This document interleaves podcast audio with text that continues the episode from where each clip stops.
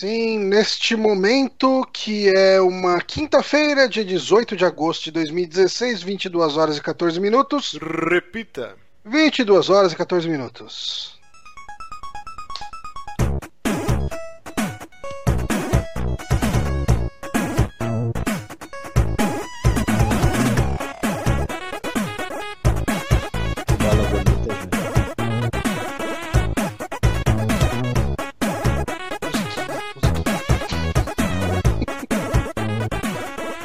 Estamos começando mais um saque aqui nos Peramigos, episódio número 74. Eu sou o Márcio Barros, aqui comigo, ele que está com uma bolinha de tênis na mão, meu querido Johnny Santos. Isso é uma bola de beisebol. Eu sou um, um grande fã de beisebol. Sabendo legal. Mentira. Ah, e sim, estamos com ele aqui, meu querido amigo do Beat Studio Amp, Junin. Yay, eu tô sem bolinha hoje, sem bolinha, quer dizer, Foi é, castrado? Por isso tá mais gordinho. É bom, é. Minha voz tá mais fina também. Isso aí, estamos com o Juninho do Beat Studio Amp hoje aqui, cobrindo o buraco do Bonatti. Todo mundo tá cobrindo o buraco do Bonatti, né? E sem bolinha. Sem O, o bolinha. Bonatti tem, o Bonatti tá deixando muito buraco. Tá deixando muito buraco. Hoje, dia 18 de agosto, como o Johnny já disse. O que, que hoje a gente comemora, hein? Vamos ver aqui. Hoje é o dia do Dizem que é o dia estagiário. do estagiário, né? Dia Olha do só. estagiário, olha só. Quem aqui já foi estagiário? Eu já fui muito estagiário, nossa, fui forte, fui estagiário forte já.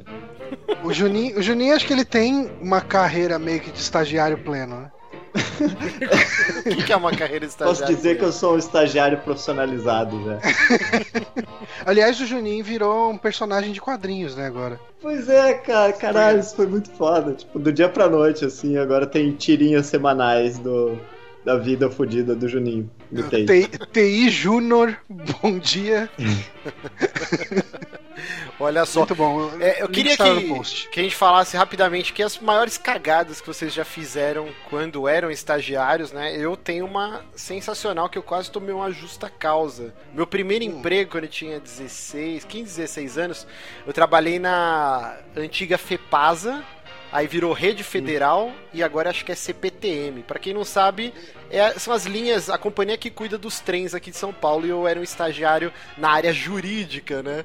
E Hum. o que aconteceu? Eu trabalhava num setor, eu tinha uma chefe, ficava cada um no seu computador, todo mundo num cubículozinho. E aí tinha um cara que era um chefão de uma outra área do banco, que você tinha que cruzar lá no meio das linhas de trem e tal. Do banco, ó, eu viajei. Da, da rede federal. E aí esse cara ia entrar de férias, vai ficar um mês de férias, e aí por algum motivo minha chefe falou, ó, você vai ficar no computador dele, na outra área, durante esse um mês, fazendo um trabalho X lá que eu fazia estagiário, catalogar ações judiciais do cara que tá, dormiu no trilho do metrô, passou o trem e arrancou a perna do cara. Aí o cara processava a, a rede federal. Exi- existia, era esse tipo de ação. E aí, Caralho. eu como um bom garoto de 15, 16 anos, o que, que eu fazia nas minhas horas vagas? No computador do chefão da sessão. Entrava naquele pornô gostoso. Porque, tipo Ah, assim, tá, Parece uma boa ideia. na Fica mesma dica aí setor pra todo, todo mundo que tá ouvindo a gente, assistindo aqui. Vai no computador do seu chefe e abre um pornozão. Manda ver. Não, nem ser cara. no dele, no da empresa em geral. não da né? empresa. É, cara.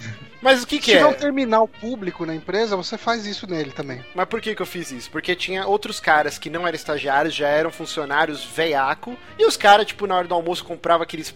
Não era nem DVD, era CD da Planet Sex. Quem é veiaco vai lembrar dessa porra aí. Aham, e os caras ficavam assistindo. Os caras ficavam assistindo lá, ó. Hora do almoço, o cara com a barrigona lá. Eita, que gostoso, o quê? Os peãozada né? Aí eu falei, cara, se os caras podem, eu posso também. Só que a cabacice eu esqueci de apagar o histórico. Então, ah, que bom. quando deu 30 dias que eu tava no lugar do cara, que eu voltei para o meu computador, que eu voltei pra minha sessão, lá do outro lado da empresa, aí, cara, cara foi abrir o computador dele e foi ver o histórico. O cara já era macaco velho. Na hora já ligou pra minha chefe e falou, ó, seguinte, seu estagiário aqui entrou num monte de site pornô, o computador tá com vírus, blá blá blá. Eu tomei uma enrabada. Que vergonha Que da delícia, porra. cara. Tipo, e aí eu, ah, mas. E aí eu era tão inocente, eu nem fiz pra sacanear os caras. Tipo, tinha uns 15, 16 anos. Eu falei, ah, não, mas todo mundo entrava. Aí ela, como assim todo mundo entrava? tipo, É, lá ainda leva uma galera pro buraco, junto. e aí os caras tomaram a comida de rabo também, ficaram putos, os caras não falavam mais comigo e tal. Tipo, é, isso foi uma cuzão. Falei, não, foi sem querer e tal. Puta, mó vergonha. Trabalhei um ano e meio, É. e aí, tipo, os caras queriam depois renovar meu contrato lá, mas eu falei, não, não quero mais trabalhar essa porra, não, muito chato. E aí eu saí e fui virar. Isso- Eu fui trabalhar na locadora. foi meu segundo emprego. Lá você podia ver um pornô mais de boa, né? é, lá eu tava com as fitas pornô, Mas vamos lá, Johnny. sua Você obrigação, né? você tem alguma história maravilhosa aí de. merda como estagiário. Eu não sei, cara, porque. Cara, eu já tive. Acho que não considera merda. Assim. Eu já tive uma vez uma caganeira quando eu tava na, na- trabalhando no suporte da HP. Uma vez eu tive uma caganeira, eu tive que deixar o cliente na linha enquanto eu fui cagar. Considera merda, então. É, é- é merda e eu era estagiário, né? Maravilhoso. tipo, o tempo de atendimento lá. Não, mas assim, foi. Lá a gente era muito cobrado. Pra você ter uma ideia, a gente trabalhava, tipo, seis horas por dia, né? Era uma coisa assim. Só que a gente tinha é, cinco minutos pra ir no banheiro e 15 minutos pra, tipo, comer. Caraca. Caraca. Era bem, era bem puxado. Ainda bem que não precisava fazer os dois juntos, né? Ah, sim. Mas aí, assim, tipo, toda vez que a gente ia no banheiro, a gente tinha que chegar, eh, ligava, né, pro, pro supervisor e falava, ah, eu preciso de um, de um break, né? Tipo, tinha lá, tinha os dois códigos, tinha o, o break longo e o break curto, mas eles tinham uns nomes Uhum. diferentes. E, e daí, assim, cara, eu liguei, tipo, eu tava, eu tava desesperado, cara. Eu tava no meio da ligação, eu botei o cliente na musiquinha. Eu falei, Maurílio, pelo amor de Deus, eu tô me cagando, cara. Eu preciso sair daqui. Eu preciso ir no banheiro, só que eu tô com o cliente na linha e o negócio que vai demorar. Eu tô instalando uma impressora, o computador do cara é um Windows 98 todo cagado.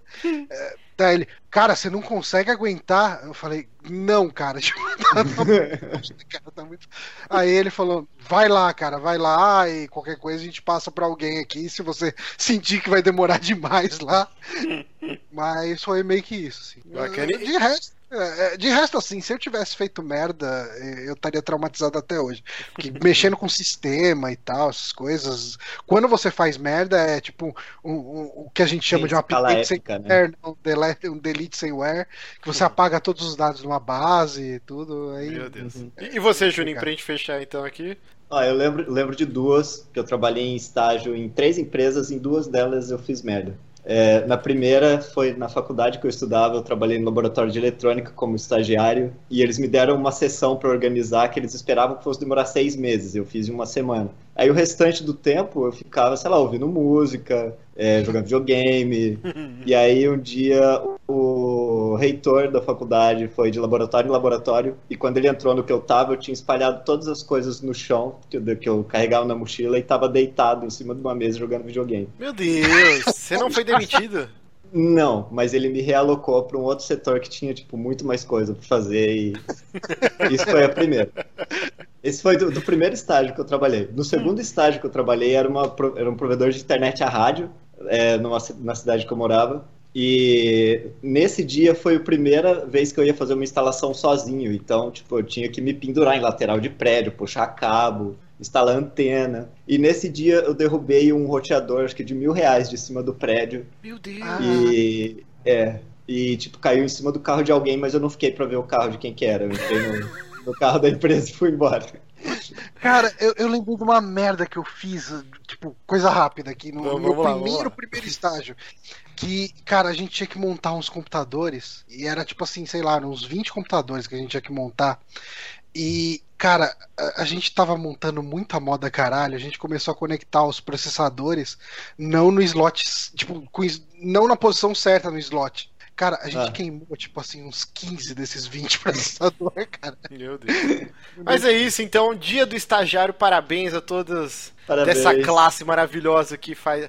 É, como que é? É fazendo merda que se aduba a vida. Então é isso. O estagiário tá aí pra isso, pra fazer asneira mesmo. Então, vamos. é, sempre lembrando você que está ouvindo essa versão em MP3, o programa em MP3, que sai toda segunda-feira, lá no, no soundcloud.com barra superamigos ou no nosso site no superamigos.com.br. É, você pode também acompanhar as gravações desse programa ao vivo no YouTube, youtube.com barra superamigos toda quinta-feira às 10 horas. Então você se inscreve no canal e acompanha. E o chat está aqui maravilhoso, discutindo as cagadas que eles fizeram quando eles eram estagiários. Tem muita coisa linda aqui no chat. Então você perde essa magia aqui de acompanhar o programa vivo. Também cheio de cagada que a gente faz aqui. Depois o Bonatti ou o Johnny salvam na edição da versão em MP3. Vamos começar aqui esse programa, o primeiro bloquinho do que a gente está uhum. jogando, assistindo. O Johnny me surpreendeu. O Johnny é um cara uhum. que sempre está surpreendendo. E ele foi, uhum. fim de semana passado, o que, que você foi assistir, Johnny? Eu fui ver Wicked. Esse belíssimo musical aqui. Quem está assistindo ali tá vendo uh, assim o, o livrinho que vem, né? Que quando você assiste, eles dão um livrinho com o programa. Que é um musical. Eu, assim, uh, muito por influência da minha ex, eu comecei a, a ir nessas produções de musicais que tem aqui em São Paulo. E, e assim, eu tinha bastante preconceito com o musical, pra falar a verdade, antes disso. Eu achava que era mó boiolice do caralho. E, ah, que merda, né? Tipo, e até o dia que ela me levou para ver um. Eu tô tentando lembrar qual foi o meu primeiro. Eu acho que foi Os Produtores ou Miss Saigon. E eu achei incrível aquilo, né? E daí, de lá pra cá, eu assisti vários. Tipo, assisti é, bom, como eu disse, né, o Produtores, Miss Saigon, Assiste a Velha Fera, o Hairspray, Gaiola das Loucas, Cabaré. Caralho, caralho, você assistiu tudo isso sim, já? Sim, sim, cara. E, e, cara, tipo, eu acho incrível, acho simplesmente é, é o tipo de coisa assim que o, o Márcio tá mostrando aí um vídeo da, da Dancing Through Life, né? Da versão em português dela, que virou É Só Dançar, né? Isso é uma coisa engraçada também, né? Que nesses musicais que vêm pro Brasil, Uh, eles. É como se fossem o, o, tipo os desenhos da Disney, que eles adaptam as músicas, uhum. traduzem tudo para português e tal, tudo. E, e, isso é legal porque a música faz parte muito da fundamental história, né? da história, né? Então, se, se as músicas fossem em inglês, muita gente ia perder. Então, eu acho legal porque ele torna isso tudo muito democrático. Mas, Mas é bem falando... adaptado igual aos, as músicas é, da Disney? Porque sim, eu não consigo sim, é imaginar, tipo, por exemplo, as músicas do Rei Leão, da, da Bela e a Fera, ou da da, Pequena Sereia, pra mim é em português, cara. Onde eu nasci, onde eu uhum. nasci. Tá, eu não consigo ouvir inglês. É, mas tipo... é esse nível, cara. Ah, o nível legal. é exatamente isso, cara. Tipo, sem tirar nem pôr. E Aí, assim, uh, que, eu, que eu tava falando, quando a gente olha aqui, né, tipo, no vídeo que tá passando lá, no, pra quem tá assistindo aí no, no por, pelo YouTube, você fala, ah, ok, tipo, é até bonitinho, mas, tipo, não é tudo isso e tal. Agora, quando você vê isso ao vivo, cara, quando você vê o cenário trocando o tempo inteiro, se, se você olhar lá o que tá passando agora, tem uma estátua que parece realmente uma estátua que estaria no meio de uma praça. Uhum. E é, essa estátua, ela só serve, tipo, para essa cena. E logo depois ela sai e o cenário vai ser trocado, vai ter uma ponte lá em cima, por exemplo, ou vai ter uma floresta, ou vai ter. E, e cara, é, é, tudo, é incrível, assim, toda, toda troca de cena é muito rápido, aquilo vai mudando, mudando, mudando, e tudo, cara, é, assim, acho que o melhor, a melhor forma de definir isso é que é mágico, cara. É hum. incrível, assim, é um negócio que você fica besta. E falando sobre o Wicked propriamente dito, né? Uh, ele é um prequel do Mágico de Oz. O primeiro ato dele é como se fosse um Bruxa do Oeste Origins. é... Begins. E... Bruxa do Oeste é... Begins. é tipo isso, cara, porque ele. E é engraçado porque ele coloca ela meio que num papel de mocinha da história. Uh, o primeiro ato é meio que um prequel de O Mágico de Oz, e o segundo ato se passa durante o Mágico de Oz, só que do ponto de vista dela, né?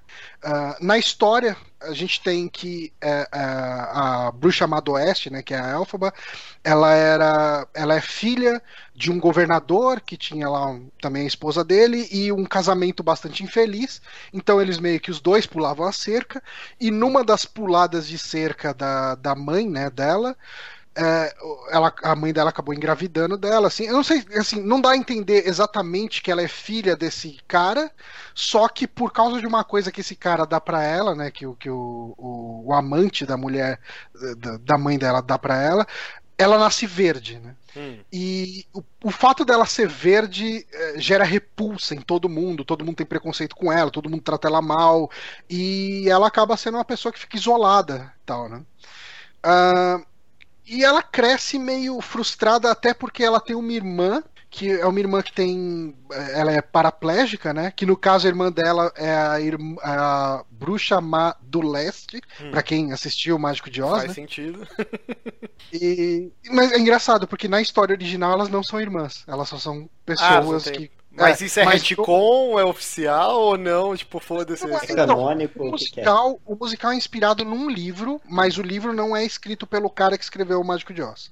Ó, o Valber Nunes aqui no chat falou que Mágico de Oz são 25 livros ao todo. Meu senhor. É, tem um monte de livro, tem bastante história em Oz, assim. A, a história da. Mas esse aqui não é não é canônico, vamos colocar assim. uhum. assim. Tanto que é, tem um monte de livro do Mágico de Oz, só que é, ele vai poder falar aí com, com melhor propriedade que eu.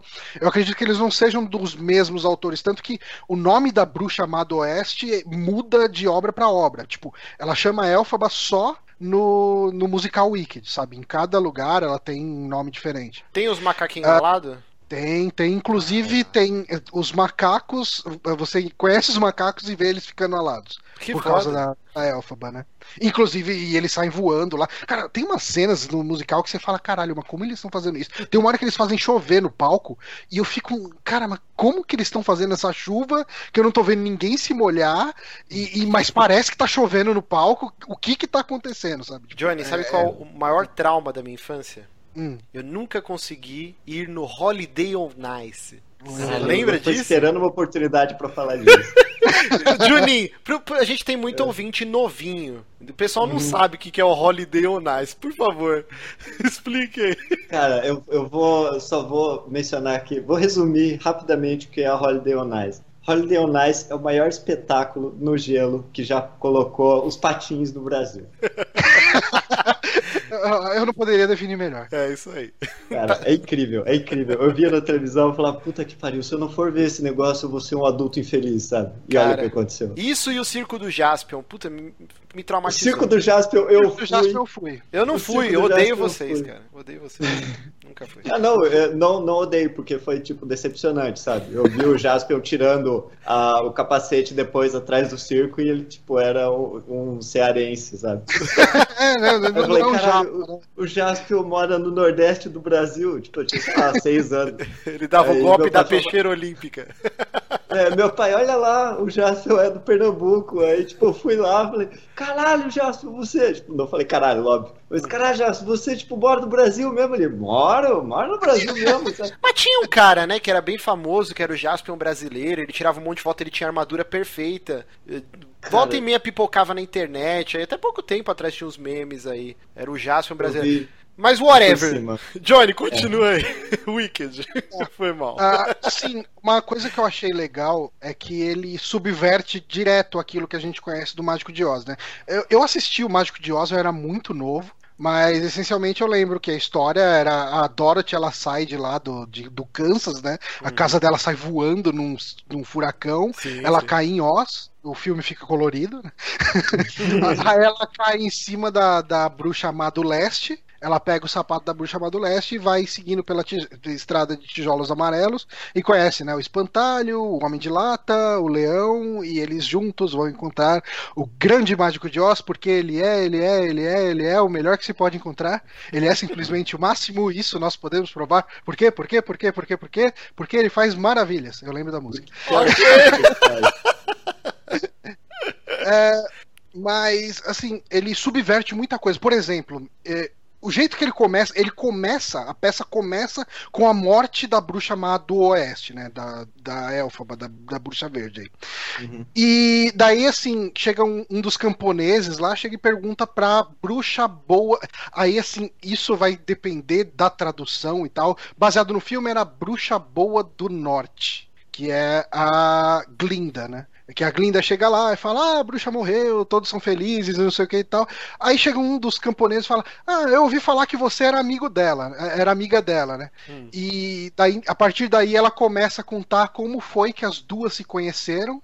E Daí, assim, nesse momento eu falei, ok, tipo, essa história vai mostrar que talvez a, a bruxa má era boa e a bruxa boa era má. não é exatamente isso. Hum. Aí eu falo, ah, tá, beleza. Então uma vai acabar atraindo a outra. Não é exatamente isso. Tipo, toda hora ele ele brinca com a expectativa de um jeito legal. Então eu achei, eu fui sem conhecer a história, eu fui sem saber nem, nem o lance de que era um prequel ou que se passava durante e tal. Uh, às vezes que aconteciam coisas do Mágico de Oz dele, do ponto de vista da bruxa, eu achava genial sabe? Tipo, que você vê assim, é, nessa história a bruxa, ela é uma pessoa boa, ela tem motivos nobres para fazer o que ela fez, e até quando ela é má, ela não é tão má assim. É tipo Malévola, né, com a Angelina Jolie, eles dão é, uma humanizada no, na vilã, né? É bem essa pegada. E, e assim, e... ficha técnica de rapidinho. É, quanto que é para assistir ao show?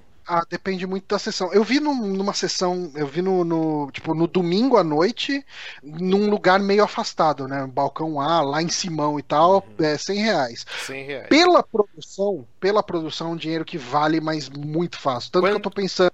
Oi? Quanto tempo de duração?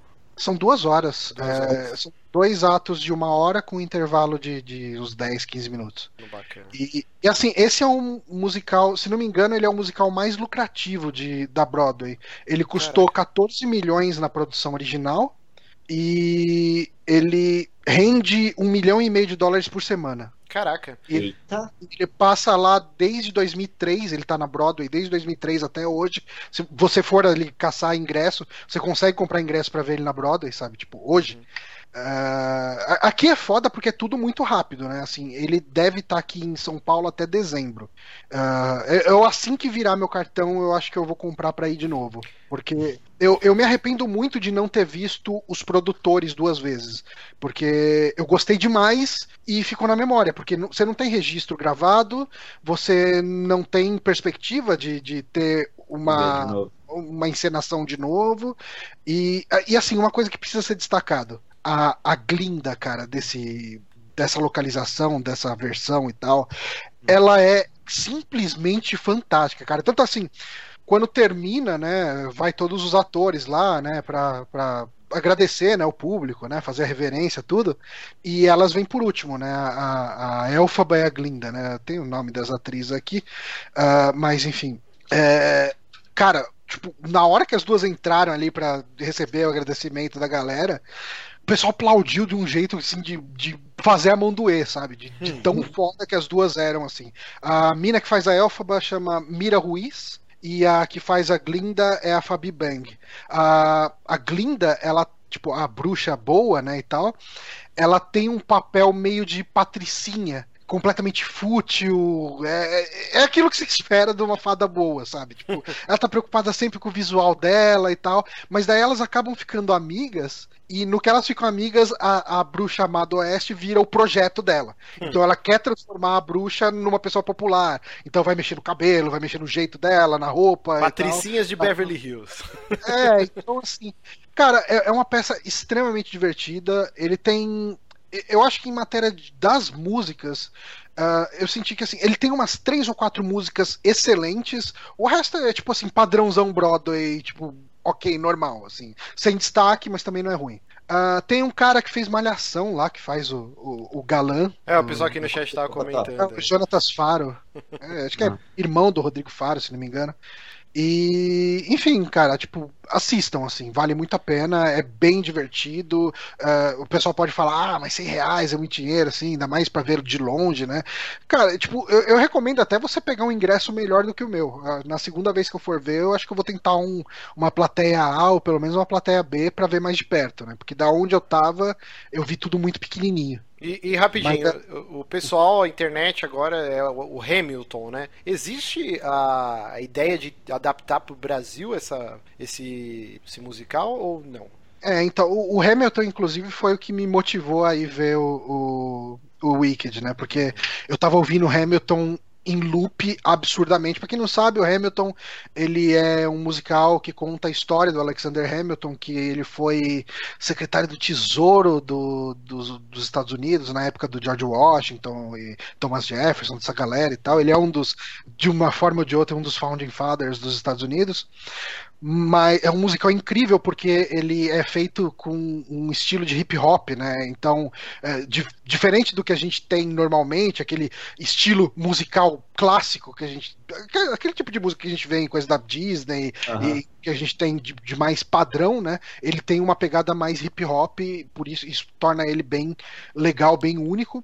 Mas uh, eu diria que é praticamente impossível fazer em Hamilton no Brasil, cara. Hum. Porque ele é uma história que comunica muito pouco com a gente, né? Porque é, é a história de um cara muito específico do. Assim, é um cara que até os americanos não conheciam muito, sabe? Ah, não, é que tá fazendo tanto sucesso lá, né? Parece o André do jogabilidade tava falando que ingressos esgotados até final de 2017, assim. Tipo, uma ah, parada é absurda. Tipo... Eu, fui ver, eu fui ver o preço, assim, só por curiosidade. Falei, tá, eu assisti o Wicked no balcão A, eu paguei 100 reais. Deixa eu ver um ingresso mais ou menos na mesma posição, na, no teatro lá na Broadway, que tá passando Hamilton. Quanto sairia, né? 370 dólares. Nossa. E assim, tem ingresso de. Assim, os ingressos mais pra frente é tipo 500 e poucos dólares. O, o Lucas Pires estava falando para mim que na última vez que tocaram com o elenco original, isso é uma coisa que acontece muito em Broadway, né? Uhum. Até no Brasil aconteceu com alguns musicais que depois de um tempo eles trocam né, o elenco, continuam com a peça, mas não com o elenco original. E a última peça que teve o Lin Manuel Miranda, acho que é esse o nome dele, uh, que é o, o, cara principal, o cara que escreveu tudo, tinha ingresso sendo vendido a 10 mil dólares. É bizarro. Isso aí que você falando é, é bem interessante. O Paul Stanley do Kiss, que para mim é o Deus Supremo, que homem maravilhoso, ele foi uma temporada inteira, uma ou duas temporadas inteiras, ele era o, o, fantasma da ópera no musical da Broadway. Foi mega elogiado pela crítica tal. Tanto que o Kiss deu uma Sebastian parada de um Bach, ano e pouco, assim. Foi, o Sebastian Bach fez, fez Jesus Christ Superstar também. Sim. E só encerrando esse papo de musicais, existe um musical, não sei se está nativa, mas por muito tempo também, o pessoal fala muito do Evil Dead, cara. É, procurem aí, tem alguns vídeos, é muito foda o cenário, a cabaninha, tipo, o cara com a roupinha do Bruce Campbell, Serra Elétrica, sensacional as músicas, muito é foda. queria muito assistir essa porra. Mas é isso, então, Wicked, mega recomendado pelo Johnny. E agora vamos lá para o Junin. Junin está assistindo ou, parou, não sei, terminou já a temporada? Já a primeira temporada, infelizmente, terminou já em 10 episódios. Preacher! Eu queria que fosse mais. Preacher, cara. Preacher, Preacher é, o, é a adaptação do quadrinho, né? Do Preacher, do Garth Ennis. É Steve e... Dillon, né? O... Steve Dillon, Garth Ennis, uhum. os dois. E ele foi lançado, cara, numa época, o quadrinho, né? Foi lançado numa época que uh, tava vendendo muito pouco quadrinho nos Estados Unidos. E aí os caras da Vertigo falaram assim: ó, toma esse dinheiro, faz o que você quiser, sabe? E tipo, eles literalmente assim, eles chutaram, eles chutaram o balde tão forte assim, botaram o balde em órbita. o, o, tinha tudo, cara. Eles criticavam religião, criticavam, é, fazia crítica à sociedade, crítica sexo. Tipo, eles desciam assim uns níveis assim que nunca foi visto em quadrinho. Era um absurdo que os caras faziam. E foi um quadrinho que eu li numa época que tipo, explodiu minha cabeça, sabe? Eu devia ter, sei lá, uns 16 anos quando eu li. Caraca. E eu li tudo de uma vez, assim, porque já tinha saído. Uhum. E não é uma leitura para alguém de 16 anos, mas. Não, cara, é, é muito denso, né? É, tipo, é muito pesado, cara. Pois é, é extremamente pesado, sabe? Tipo, não, zoofilia, sabe? Quando, ah, a gente fala pesado, a gente tem a impressão, ah, é só violento. Não, não, não é massa velho violento. Não, é, é muito denso, você tem que ler várias vezes pra você entender as nuances, as críticas à sociedade, aos rednecks, todo aquele padrão uhum. do interior lá dos Estados Unidos tal. É muito denso, cara. É, e se, se, mesmo assim, você lê ele bem por cima, assim, sem abstrair essas coisas, ele já é um negócio grosso, já, sabe? Tipo, uhum. Você termina os quadrinhos com, com gosto amargo na boca, você tem que assistir um Bob Esponja depois. E o que eles fizeram para é, é, uma adaptação com, com, a produção do Seth Rogen, uh, que tipo, cara, eu, eu amo o Seth Rogen, eu casaria com ele. Mas o. o Seth Rogen, ele, tipo, ele pegou os direitos para adaptar e eu não tenho certeza se ele dirige, eu acho que sim.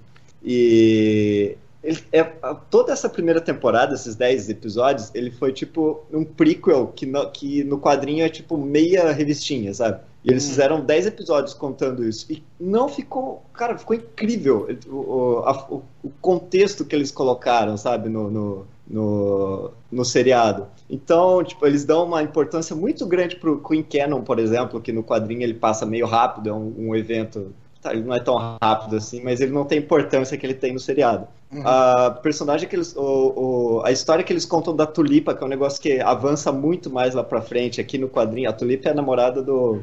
Porra, eu tô falando do nenhum contexto do seriado, né? a gente já Deixa falou um bastante já aqui também sobre Preacher. Ah, já? Mas, ah. mas, sempre tem mas gente nova aqui no programa, pode falar aí a sinopse. Oh.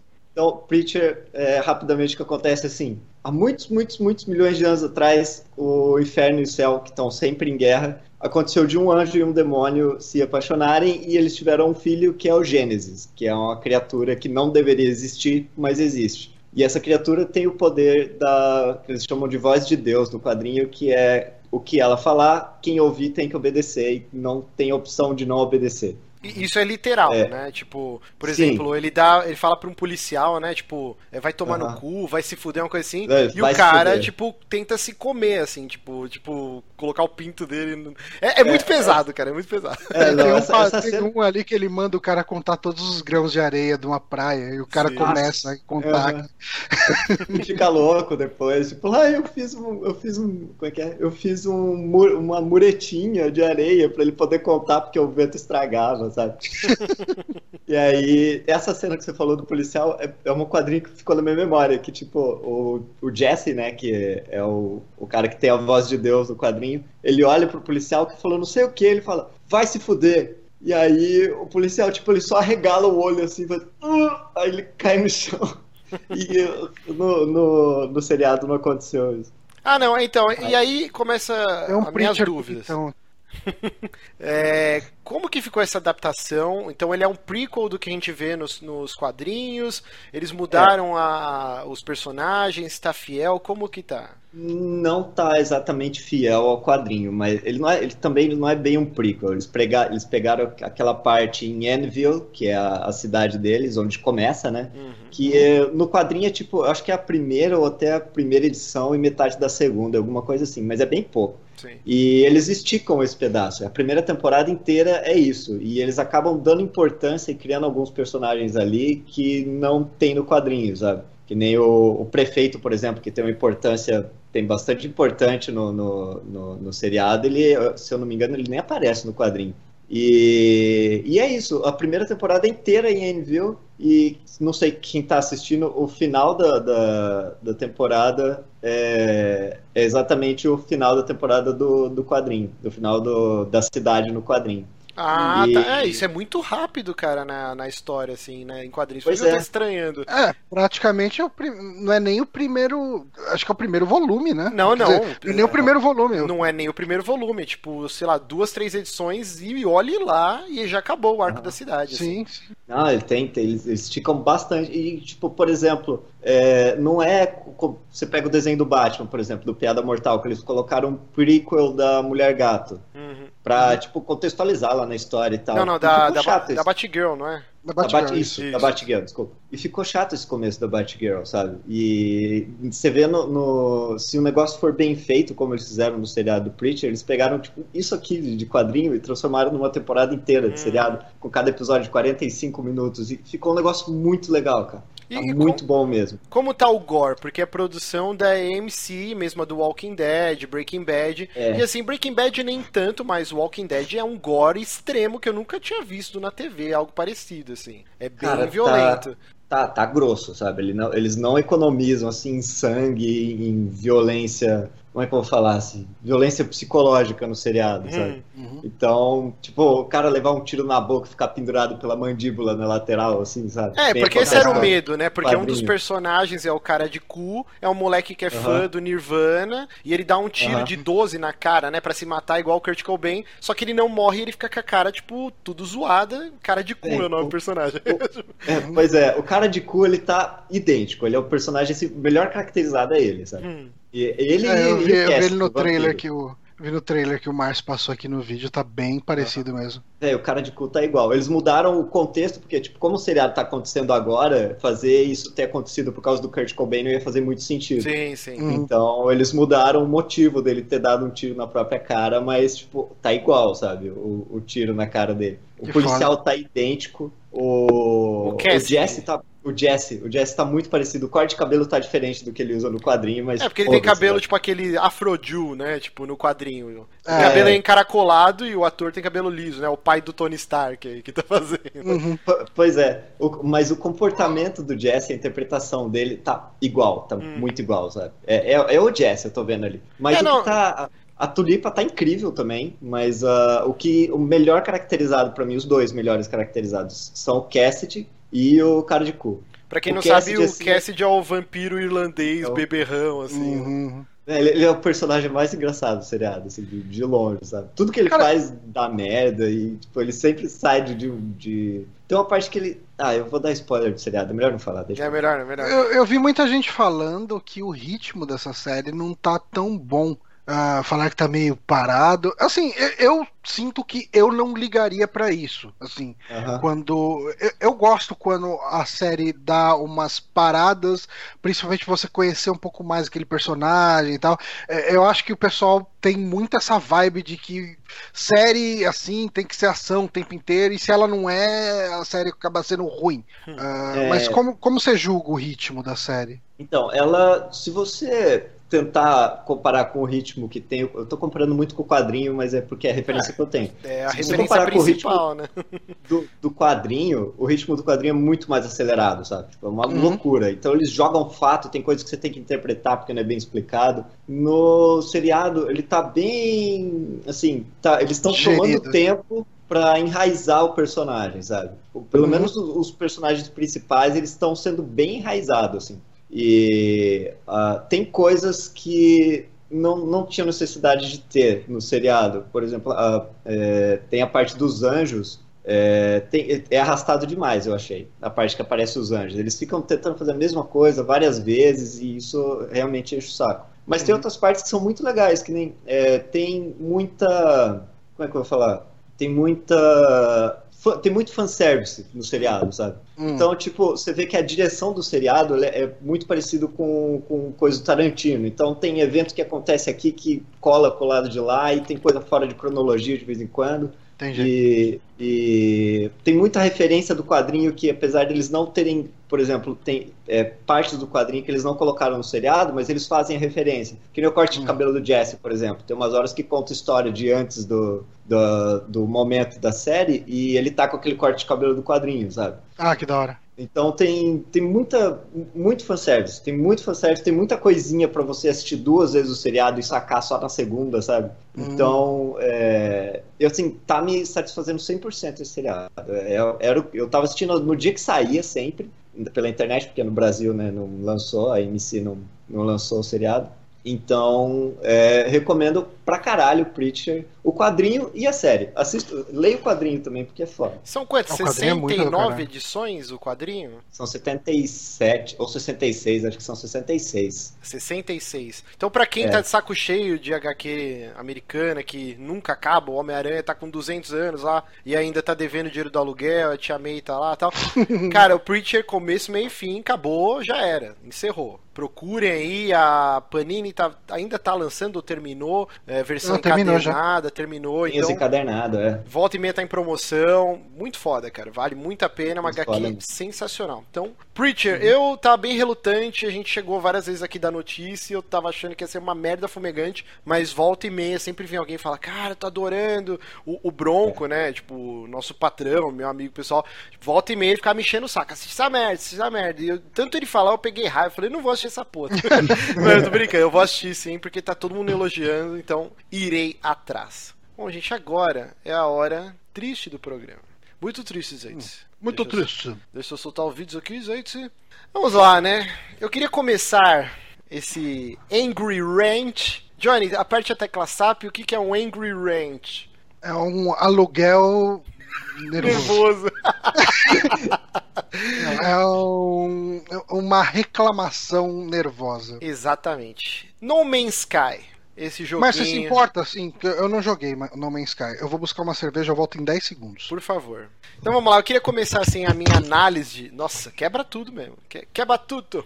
Então assim, o Juninho vai discordar, já sei, mas vamos lá. Eu definiria é. No Man's Sky como um jogo tedioso, raso e sem alma. Queria começar já falando isso. Quer ver o Johnny? Eu quero que o Johnny ouça. Johnny voltou aqui okay. da cerveja, quase quebrou tudo. Johnny, uhum. sabe como eu defino o No Man's Sky? Hum. Um jogo tedioso, raso e sem alma. E aí eu vou Puxa. falar por quê. Eu não estava no hype desse jogo. Eu lembro, a primeira vez que eu vi ele foi em 2013, eu acho que foi quando ele foi anunciado, né? Foi naquele VG Awards do Geoff hum. Keighley, né? E eu lembro que eu tava ainda no jogabilidade, a gente tava fazendo um streaming ao vivo, né? Comentando o evento, e aí começou a passar o clipe tocando aquela banda lá, Imagine Dragons tal. E caralho, que bonito, que ideia ambiciosa, uma parada bem nova, né? Tipo, mas ao mesmo tempo ficou aquele, putz, será que vai ser isso? E aí, três anos depois, desgaste gigantesco, muito em parte da Sony, que pegou, a, abraçou a ideia, a exclusividade no console era deles, e eles ficaram demais, injetando né? uma grana e uhum. tal, e o jogo aparecendo na E3, e ninguém aguentava mais essa porra. Tanto que virou No Man Cares, virou uma piada na internet, e aí o jogo foi uhum. lançado. Lançou primeiro pro Play 4, e não chegou a uma semana, né? Foram quatro, três, quatro dias de diferença. Aí ele lançou para o PC. Então foi na terça-feira Play 4 e na sexta-feira para PC. E a versão de PC veio extremamente cagada, com, com um monte de bugs, Opa. um monte de gente fazendo review negativo no Steam, é, pedindo reembolso, tal, tal, tal. E eu falei assim, ok, vamos comprar o jogo, tem que falar dele, é um evento, quer o jogo seja ruim ou não, seja bom, tomara que ele fosse bom. A gente uhum. tá aqui para isso, vamos pegar o dinheiro do Patreon e tal, comprei o jogo, vamos gerar conteúdo, fiz um streaming gigantesco de duas horas e meia por aí.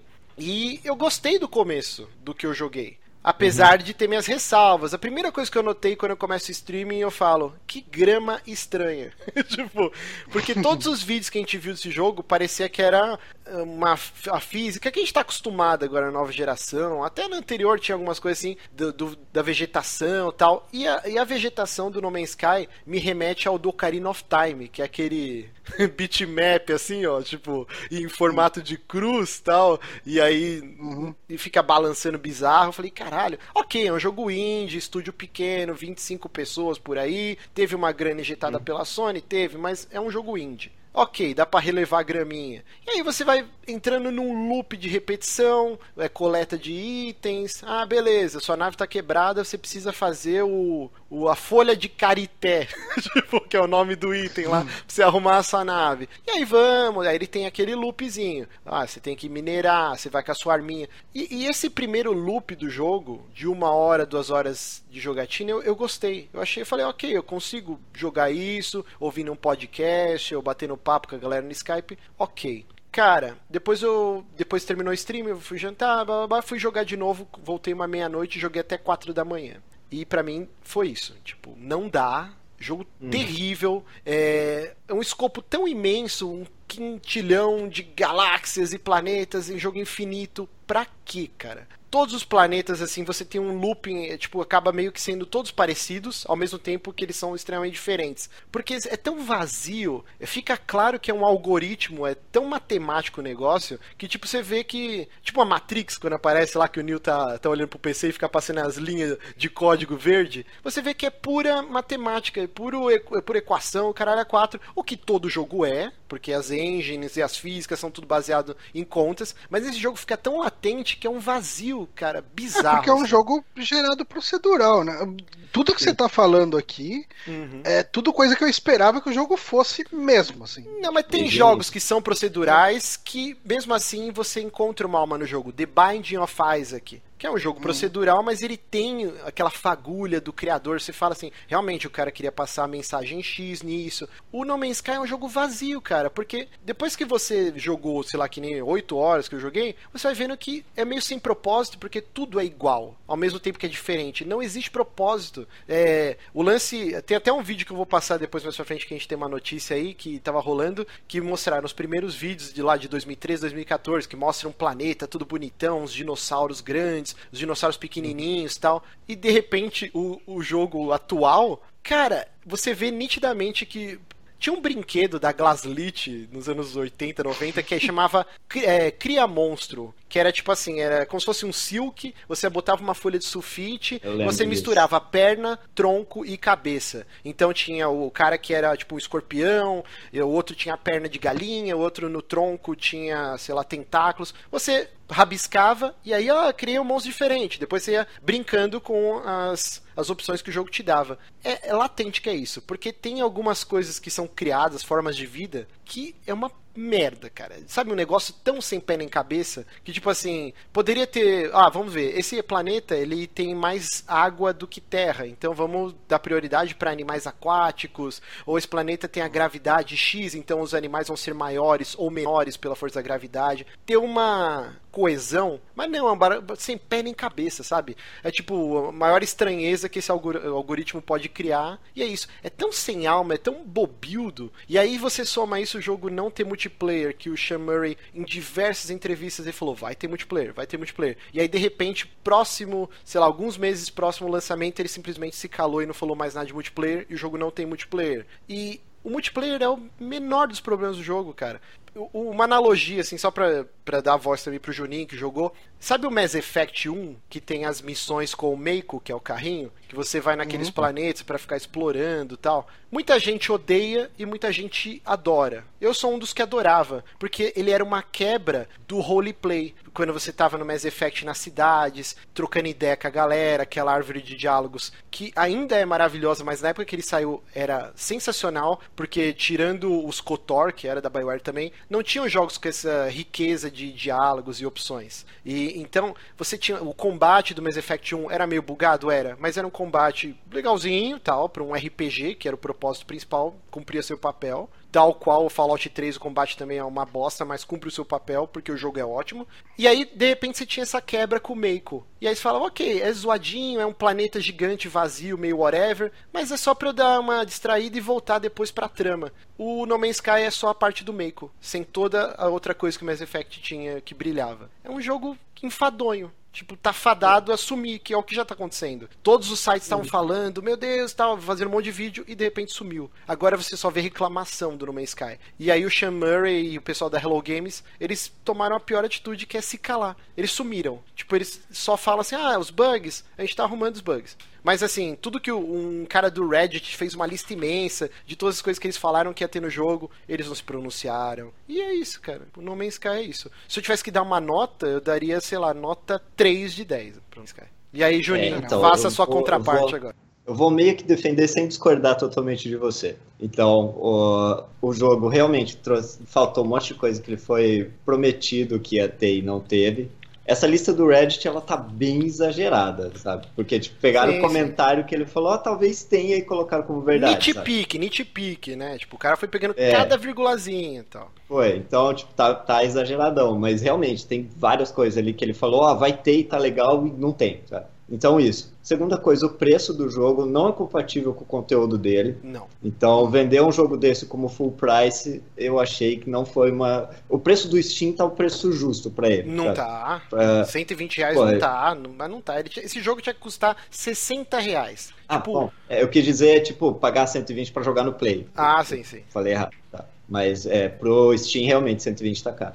É, isso é a segunda coisa. E a terceira coisa, ele. O hype matou o jogo muito antes dele sair. Uhum. Então, tipo, as pessoas estavam vendo as coisas que iam sair, imaginando, tipo, um zilhão de situações diferentes que ia ter no jogo, sendo que várias coisas desse ele não falou que ia ter, cara. E se você falar. Eu entendi o que você quis dizer com o jogo é tedioso e. E eu esqueci o resto que você falou. Raso, mas, sem tipo, alma, vazio. Raso e sem alma. O No Man's Sky, no meu ponto de vista, não é um jogo para você terminar. Não é um jogo para você, tipo, tem o seu objetivo, vai cumprir seu objetivo. É um jogo, ele é um jogo para você explorar e ver coisas, e ver coisas que nem os desenvolvedores viram, sabe? Mas aí que tá então... o problema, Juninho. É, é, ele acaba ah. sendo só um gerador de nomes aleatório, porque nada que você tá fazendo tá surtindo algum efeito na galáxia. Tipo, o, o máximo que pode ah. acontecer é alguém então... achar o seu planeta e ver que você nomeou uma planta, tipo, Cocô 01. Tipo, é isso. Você. Mas, Eles... cara... Então, Márcio, é que eu acho que talvez isso não tem apelo para você, não que isso seja necessariamente ruim. É. É, é, é, é assim, se você for ver. Ah, tem muito jogo por aí que ele segue essa premissa da exploração, mas sem ter um grande plot, sem ter. Assim, é exploração pela exploração. É tipo os jogos de sobrevivência, assim. Tipo, você não tem objetivo. O objetivo é sobreviver e a mecânica é toda focada em sobrevivência. Esse objetivo é você dar uma passeadinha num, num planeta, conhecer algumas coisas, pegar os materiais para fazer os upgrades uhum. e uhum. conseguir, e, tipo, seguir nesse círculo, né? Pegar mais upgrades para conseguir ir para outro planeta para pegar mais upgrades.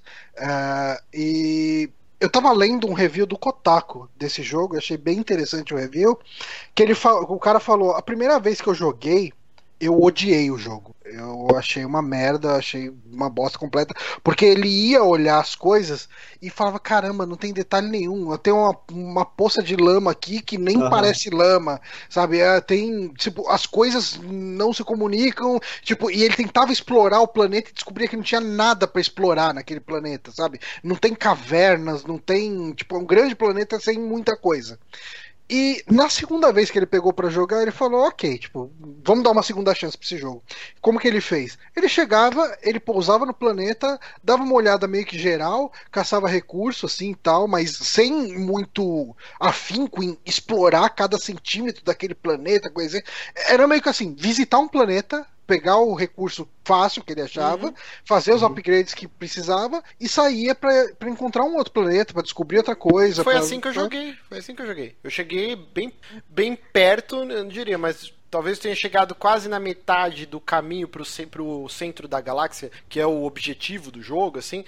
E, e assim, é enfadonho, Johnny, esse é o problema. E o lance da então. trama, eu nem tô falando assim, tipo, que eu queria que tivesse uma história rica, mas Assim, para mim não precisa nem ter história, desde que fosse prazeroso e, e, e, você sentisse que você tá fazendo algo de útil quando você tá explorando um planeta. Só que é simplesmente tudo igual e não existe propósito, porque você não pode construir uma base, porque eles falam que mais, opa, que mais para frente vai sair um, um patch que você vai poder construir uma base. Tudo para depois. Então, por que que ele não foi lançado como um early access igual o Ark, que a gente chegou a fazer o streaming? É um jogo extremamente bugado, é porque monte... a plataforma da Sony não suporta Early Access. Né? Exato. E aí que tá. A Sony, ao mesmo tempo que ela projetou esse jogo pro mainstream, e o Sean Murray até falou que, tipo, talvez se não tivesse acontecido isso, eles teriam desistido de fazer o No Man's Sky. Ele falou que depois de dois anos, três anos de projeto, eles pensaram várias vezes em desistir do projeto, mas não, porque a Sony estava atrás injetando grana, o Elon Musk lá, o criador lá do Tesla, lá do carro elétrico, tipo, ficou alucinado, todos os caras foram em talk show, o mainstream, todo mundo, não, queremos No Man's Sky, porque o cara falou que ele, ele tava afim de desistir até, tá ligado? É, ele meio que perdeu a mão, né? No, perdeu a mão. E, e, assim, eu não acho que o Sean Murray é o, a reencarnação, nem morreu, né? O do Peter Molyneux, hum. assim. Que o Peter Molyneux, ele é meio mau caráter, assim. Por mais que ele ah. dá as reboladas Cuidado. dele... Cuidado, você tá mexendo num vespeiro. Eu, eu acho, eu acho ele meio, meio mau caráter. Eu acho também. E o Sean Murray não, eu vejo que ele é um cara bem apaixonado pelo projeto e por jogos de videogame.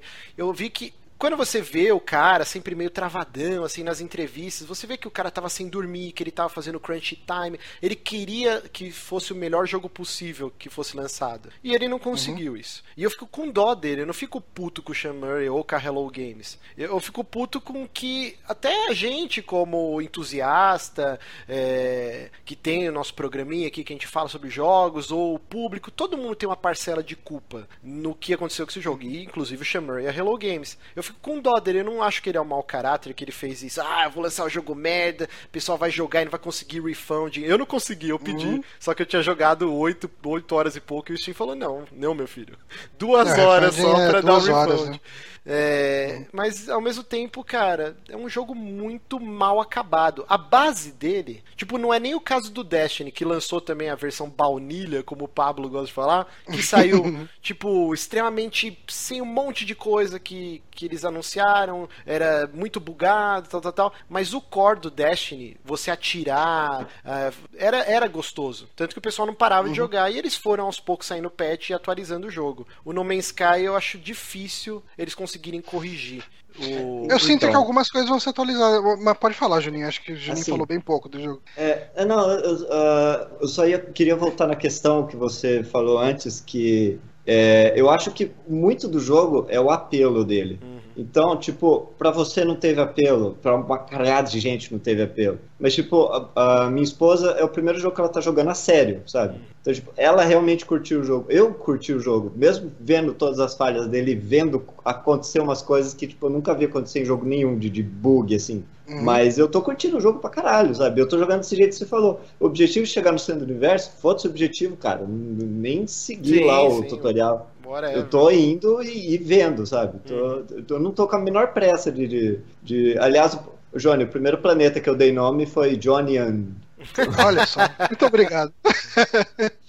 Mas o, eu acho que muito do jogo é o apelo dele. Ele foi vendido com um apelo e ele está sendo. ele está se mostrando com outro. Então, se você está procurando um jogo com que você quer ver mecânicas legais, que você quer tipo ver uma história foda, você quer ver um, um jogo do caralho, tipo, seguir a missão dele, esse jogo não vai funcionar para você, cara. Uhum. Esse jogo é tipo para você explorar e tem jogos que são procedurais e que tem mecânicas legais, tipo tem Starbound, cara. Starbound tem tanto planeta quanto tem o, o No Man's Sky e ele tem muita mecânica legal, sabe? Mas assim, Juninho, você tá Mas... tá gostando de explorar os planetas do No Man's Sky? Você não acha que é tudo, tipo, tudo igual? Cara, eu tô jogando só ele desde que eu comprei, sabe? Hum. E eu não, eu não tô jogando muito porque eu tomei sem tempo, mas tipo, os tempo, o tempo que eu tenho, eu tô jogando ele. E eu gosto de explorar. Tipo, eu ficava jogando GTA V só andando de carro a esmo, assim, só pelo fato de poder andar num lugar, sabe? Então, tipo, para mim, o jogo tá sendo excelente. Mesmo com as falhas dele, ele, tipo, ele era o que eu tava esperando do jogo. Eu queria mais dele, sabe? Tipo, eu queria que, por exemplo, tivesse aquelas batalhas estelares que ele falou que tinha. Eu queria achar um planeta que tem grama, que eu não achei nenhum ainda.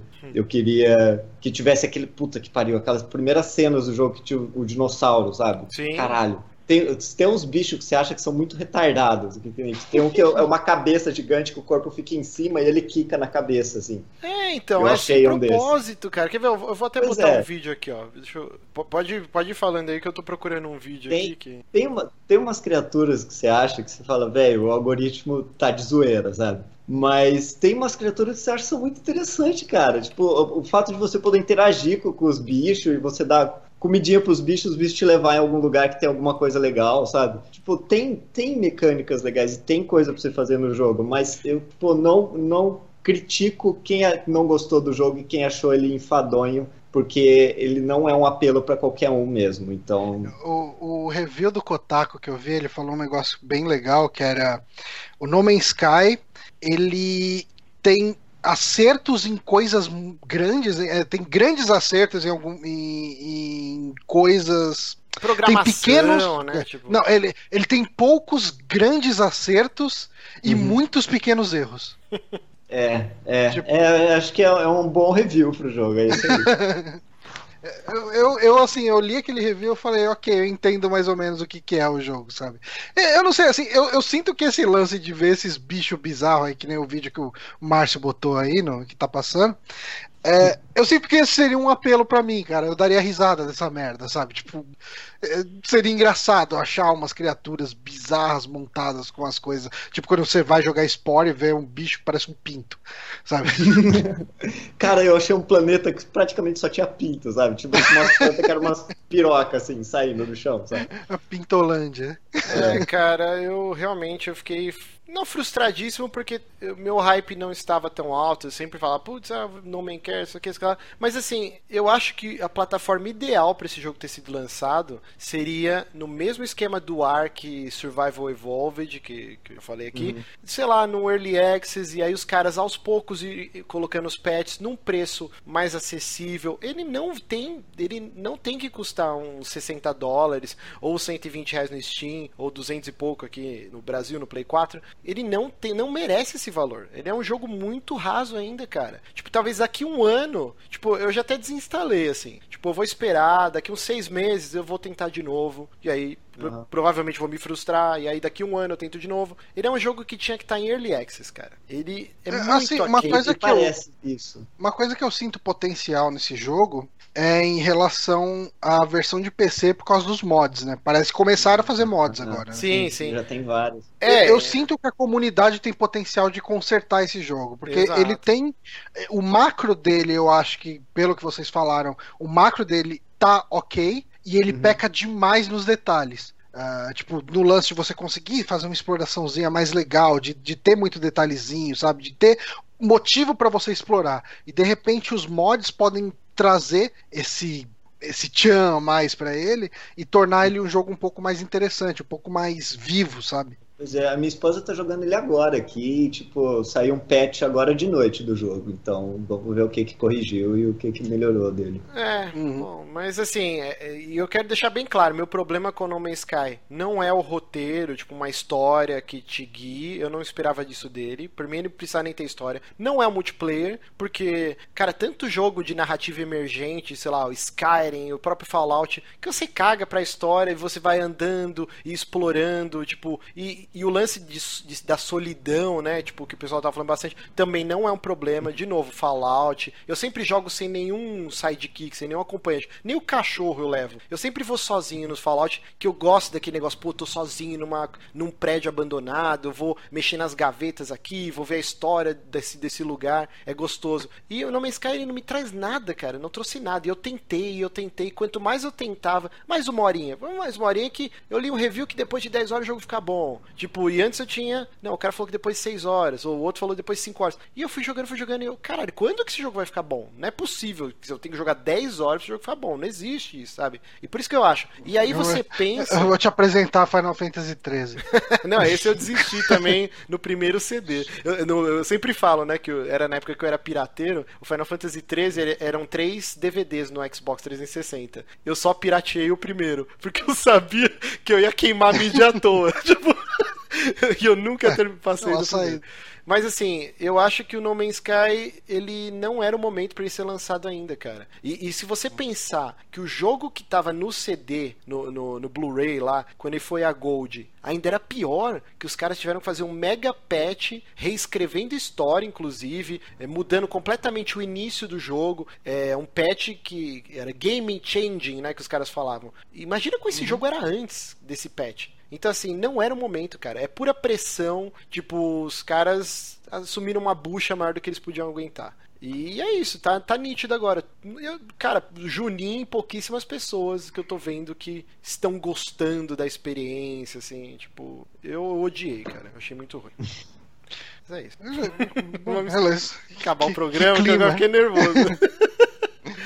Não, vamos falar de coisa boa, vamos falar do, do Metal Gear sem o Kojima? Não, calma, nossa calma, calma, calma. Senhora, nossa senhora! Calma, calma que antes a gente tem uma paradinha aqui para fazer aqui. Hum. Yay! Deixa eu. Opa, peraí. Que eu, eu me perdi no ódio aqui. Johnny, agora é a hora hum. do quê? Eu não sei, você que tá trazendo as coisas aqui pra gente. É do, do, do Amijogo? Amigames! Vamos começar mais um Amigames aqui nos Peramibos, a nossa nosso bloquinho de, de um quiz, de um joguinho que você pode ajudar enviando a sua sugestão para superamigos@gmail.com com o título do e-mail Amigames e a gente vai guardar lá e vai utilizar para um programa. Então, você dessa semana. Eu coloquei lá no, no Slack? Sim, o pessoal já mandou vários, tem vários lá já separados. O dessa semana aqui que a gente escolheu foi enviado pelo Henrique Tavares, que é nosso uhum. patrão. Ele mandou: é nome de esmalte ou de operação da Polícia Federal? Achei ah, muito bom aqui. Então vamos, vamos jogar aqui. Vamos uhum. lá, tá tudo certinho aqui, tá aparecendo. Então vamos lá, nome de esmalte, Operação Polícia Federal. Fazendo uma propaganda da Veja aí. Olha só. Esse grande veículo de comunicação. Fim de semana é Operação da PF ou é nome de esmalte? Eu Cara, acho. pode ser qualquer um dos dois eu mesmo. acho que é operação. Vamos eu lá, acho operação? que é operação da Polícia Federal. Não, é nome de esmalte. Ah. Vamos lá, sétimo dia. Esse é esmalte, porque eu lembro que saiu aquela coleção dos 10 mandamentos, que eram os esmaltes, hum. tipo, baseado na novela da Record lá. Hum. Vamos ver. Sétimo dia? Errei, cara. É operação da Polícia Federal. Vamos lá. Mas Made... sétimo dia não é mandamento, cara. Não, eu sei, mas é bíblico, né, pô? Aí tá uhum, tudo junto. Tá, tá. Vamos lá. É, Made in Brasil. O que, que você acha aí, Júlio? Made in Brasil parece operação de Polícia Federal. Eu Vamos acho que é esmalte. É esmalte. Puta que pariu. Vamos lá. Boa Nova. Boa Nova. É esmalte. Esmalte. É, isso é esmalte. Operação da Polícia Federal. Caralho, mano, eu tô errando todos, cara. Puta que pariu. Sadok. Sadok. Sei lá, eu vou É. falar que é operação da Polícia Federal porque eu não sei o que é Sadok. Nome de esmalte. Puta, cara, a gente errou todas, acho. Desse daqui tá foda. Pashmina. Eu acho que é PF. Eu acho que é também. Erramos. Caralho! A gente não vai acertar nenhuma. Esse aqui é hashtag fica a dica. Puta, isso é operação da Polícia Federal. Não, esse é esmalte. esse é Esmalte, puta.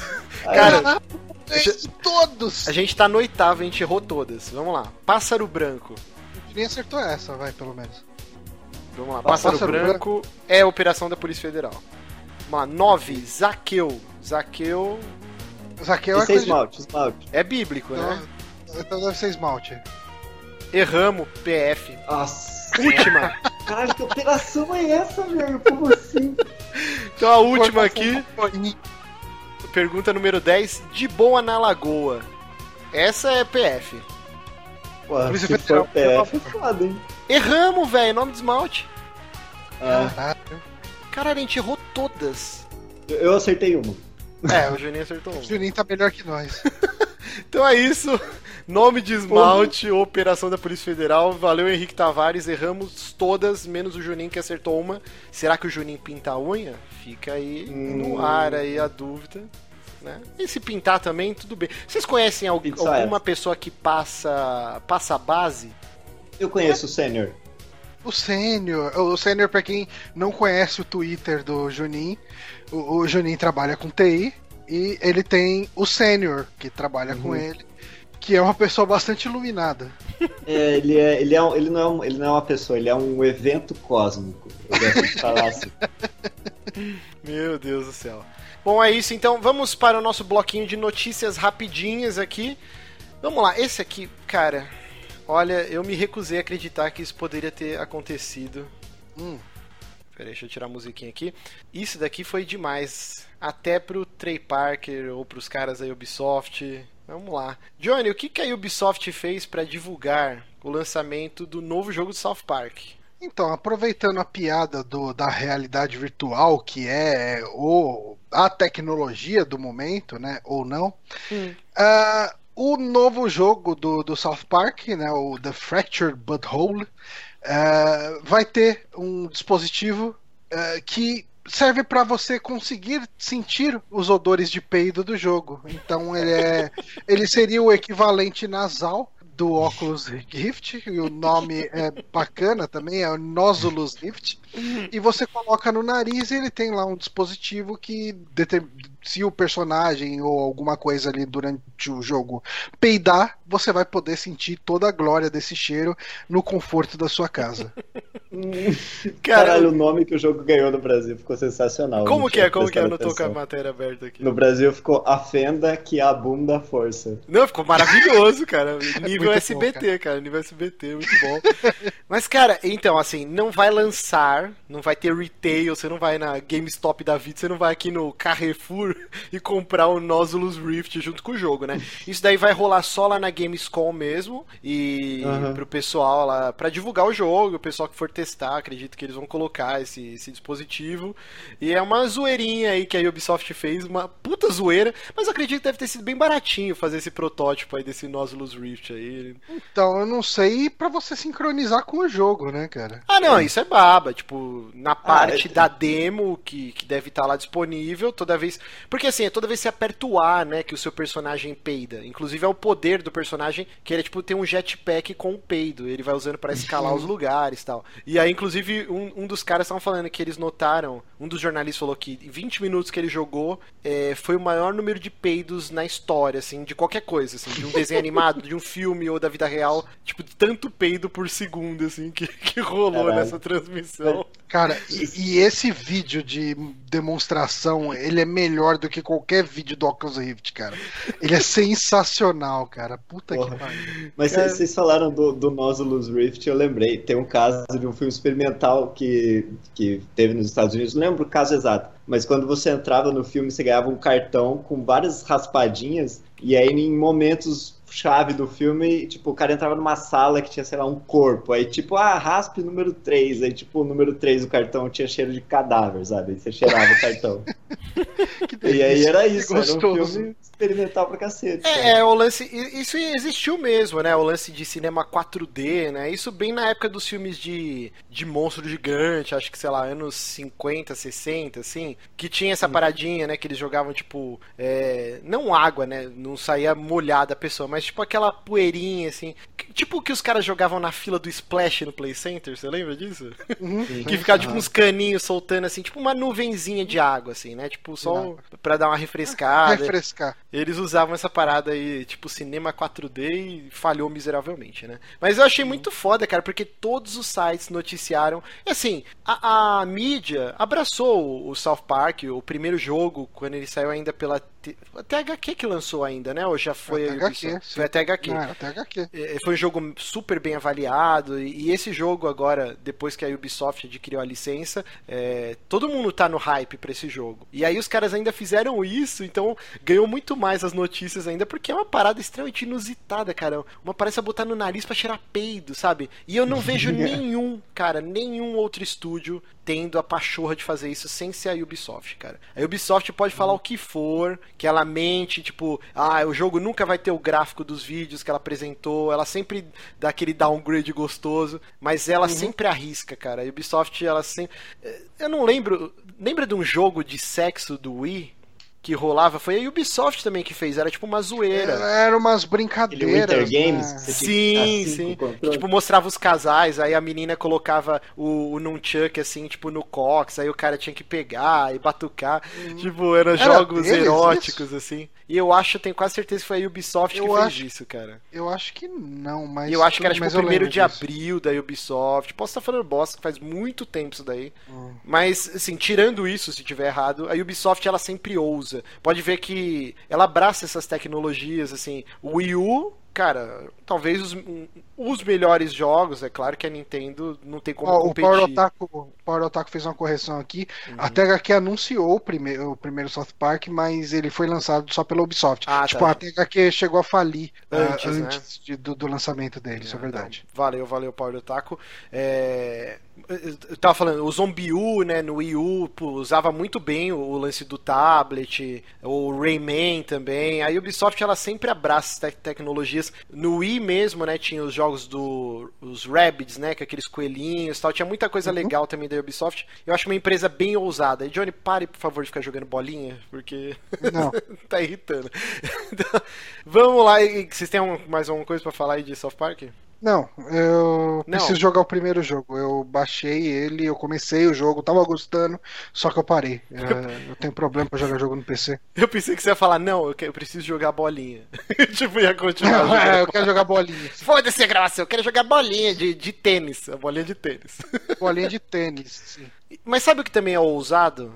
Hum. A nossa próxima notícia aqui, que o Pornhub, olha só, um site onanista, que eles uhum. também gostam de fazer esse alardezinho, né? É, aquele lance do, do Kickstarter, né? acho que nem era Kickstarter, era alguma outra plataforma de fazer o primeiro filme de sexo em gravidade zero, no espaço, você lembra? A gente deu essa notícia no começo do site. Uhum. Eu acho que era o Pornhub também, não era? Era o Pornhub. O Pornhub é, é o mais antenado dos sites pornôs. Exato, exato. E aí agora eles lançaram um aplicativo né, de celular, aproveitando a febre aí do Pokémon GO, essas paradinhas assim, que é o Bang Fit. O que, que é o uhum. Bang Fit? Ele é meio que um um minigame de sexo, onde você vai hum. colocar o seu celular em posições estratégicas e durante o ato, e ele vai te dar como se fosse um Guitar Hero para você acompanhar a frequência do que o aplicativo está mandando você fazer os movimentos do ato de acasalamento. Uhum.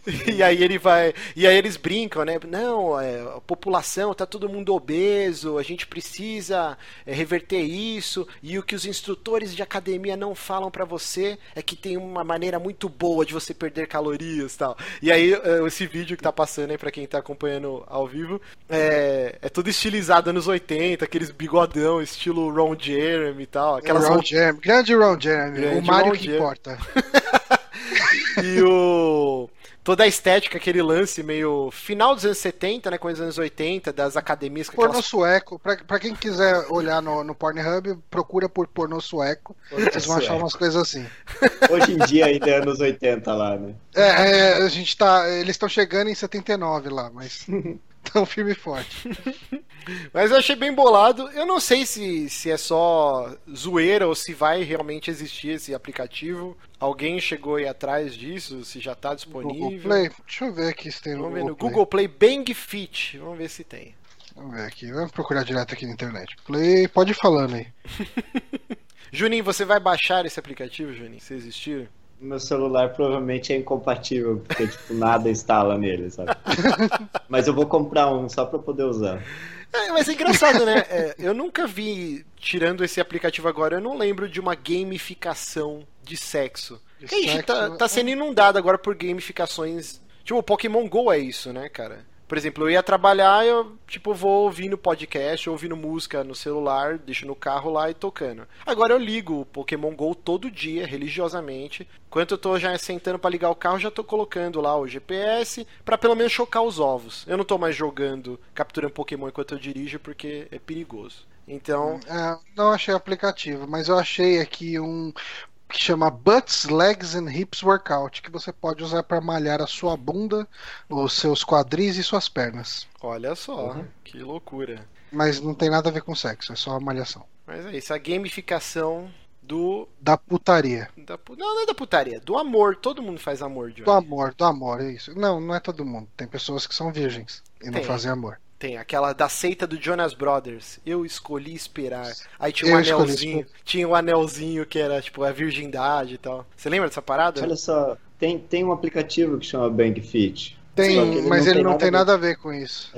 Eita lasqueira. Mas é isso então, o Pornhub sempre antenado aí fazendo alarde. Vamos ver se dessa vez vinga ou se vai ser igual o lance do pornô espacial que era só uma, uma brincadeirinha. Vamos lá. Uhum. Quem ressurgiu das cinzas, meu querido Johnny? Quem ressurgiu das cinzas, né? Quem? Como Quem? uma fênix. A, a nossa querida amiga Konami anunciou. A gente vai ter aí algumas pessoas revoltadas, possivelmente, ali no chat. Tem inclusive o Rafael Bard ali, eu vi ele comentando ali que ele tá extremamente revoltado, mas os textos não vão fazer jus ao tanto de revolta que ele sente em relação a esse jogo. Nossa, gente! Mas a Konami anunciou aí um, um Metal Gear novo que chama Metal Gear Survive.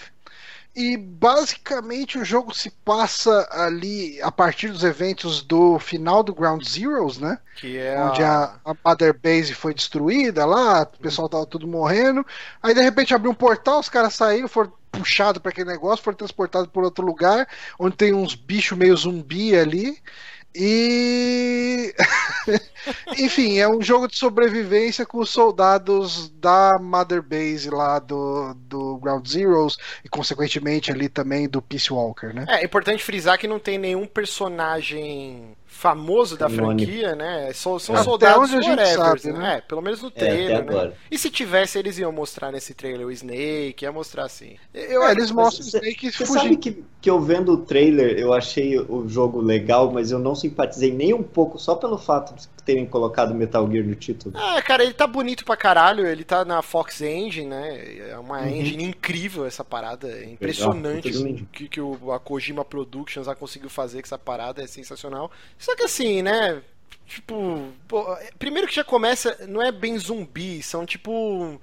É, arma biológica, né? Pra todos os efeitos. Sabe o que É. parece? Parece os, os monstros, os bucha de canhão do, do Esquadrão Suicida, que a vilã Hum, cria, sim, É sabe? verdade, é verdade. É tipo Aham. uma É, parada realmente. bem whatever, assim, sabe? Tipo, Mas assim, é, assim, eu sei que não é igual, é até meio diferente, mas no, no Metal Gear 5 a gente tem aqueles caras que agem meio como zumbis, né? Assim, tipo, Hum, Que ficam junto com os Skulls, né? que ficam junto com os Skulls. No, assim, esses, esses aqui são diferentes, tanto que eles não têm Aham. cabeça, né? Meio bizarro, assim. é, tal. tem tipo Ele uma tem bem mais cara de saindo, zumbi. né? Mas eu diria que isso não é algo tão absurdo pro mundo de Metal Gear, de verdade. É mesmo porque é numa, numa- Cara, absurdo pro mundo de Metal Gear é abrir uns wormholes gigantes no céu, sabe? É, cara, Bom, se bem a- que nem isso também é tanto, porque o cara depois no, no jogo usa os wormholes pra levar as coisas pra base. Uhum. É. é. então, assim, eu vou te falar que quanto mais eu penso nesse jogo, menos eu odeio ele. Uh, assim, é uma coisa que na minha cabeça vê, assim, eu acho que a história do Big Boss do Solid Snake tá fechada. Tipo, eu acho besteira cavucar essa história. Sim, sim. E eu acho bom deixar assim. Uh, eles têm uma engine boa pronta ali, que é a Fox Engine, eles conseguem usar isso para algum. Eu vi pessoas falando: "Ah, não, mas para que fazer um jogo tipo Left 4 Dead?" Existe uma confirmação de que esse jogo vai ser não, estilo Left 4 Dead? Não. Porque é, eu vi um monte de gente falando: "Ah, vai ser um Left 4 Dead de, de, de Metal Gear". Tô falando de alegre. Não dá para saber o que vai ser, né? O, o que parece ser e também, assim, falando groselha, que a gente não sabe, um jogo meio parece modo horda, né? Você vai estar tá confinado nesses resquícios eh, da, da Mother Base que atravessou com esse portal, com esse Vortex, né? E uhum. o que uhum. dá a entender é que, assim, você vai estar tá lá, tem a cerquinha, eles fizeram questão de, de mostrar isso, e os bichos vão tentando entrar. Eu acredito que vai ser bem parecido com o modo horda do Gears of War 3, assim, que você, conforme você ia matando os monstros, ia ganhando pontos, que com esses pontos você comprava fortificações cercas, arame farpado, mina terrestre. E aí, tipo, eu acredito que vai ser isso, mas também tô falando sem, com base no trailer é que eu vi. É, assim, a gente não sabe de nada em relação a como vai ser o jogo. Mas o que a gente sabe, é. Johnny, sabe o que, que é? É que hum. a Konami, ela poderia, é dela a franquia, a engine é dela, ela podia fazer o que ela quisesse. Ela podia pegar, fazer uma continuação de Metal Gear 5 e cagar a história. Ou talvez fizesse uma ah, história sim. foda, porque o Kojima também dá umas rameladas. Ele não, não é todo mundo que ama os roteiros malucos que o Kojima faz. Eles poderiam uhum. pegar Metal Gear 1 e refazer na Fox Engine e mudar um monte de coisa da história, o que ia deixar um monte de gente puta. Eles poderiam fazer um monte de coisa. E aí eles não fizeram nada disso. Eles falaram, vamos pegar, vamos ganhar dinheiro, porque eles são uma empresa, a gente vive no mundo capitalista que precisa gerar dinheiro. Eles falam, a gente uhum. tem essa engine pronta. Já existe o modo multiplayer no Metal Gear 5. A gente não vai precisar criar uma interface multiplayer a gente tem essa franquia de peso, que por mais que as pessoas odeiem a gente hoje em dia por tudo que aconteceu com Kojima, ainda é um nome uhum. muito forte para a indústria. Vamos fazer Sim. esse jogo aqui no universo paralelo, com zumbi, não vamos botar nenhum personagem clássico da franquia nesse samba do crioulo doido e vamos soltar essa porra. O Johnny me deu um dado muito importante no Twitter que o Umbrella Corps, que foi execrado também pelos fãs de Resident Evil, vendeu quanto, Johnny? Então, quando eu dei uma procurada, acho que ele vendeu mais de 2 milhões. Cara, dois pontos alguma coisa. Puta vendagem, cara. tipo. É, então, assim, esse, esse jogo ele não vai ser preço full. É, pelo que falaram, acho que são, vai ser 30 dólares. Uh, ele vai ser assim, o nível de, de produção, de venda e essas coisas do, do Ground Zeroes, mais ou menos. Ele vai ser um spin-off de orçamento mediano, possivelmente, assim. Quer dizer, ele vai usar assets que já foram pagos, né? Tipo, uhum. vai usar a questão aí do, do o que foi feito pro Metal Gear 5, uh, ah, possivelmente, né? Tal. Mas assim, ah, tipo, o Duke tá falando aqui, ó, Johnny, falaram isso, a questão de, do jogo ser tipo Left 4 Dead. Johnny, falaram isso pela estrutura do, de time do trailer, um cara com itens, um cara com arma pesada. Cara, para mim isso não é confirmação nenhuma. Eu também não acho. Hum. Ó, outra coisa que o Duke é. falou aqui, ó, ter um spin-off não é um problema, mas ter um spin-off como a única coisa de se esperar de uma série com décadas de história e lore é asqueroso. Aí fica a pergunta, ah, quando ah, cara, o Kojima... É, é a eu acho um absurdo a gente tá, cara, há um ano sem Metal Gear.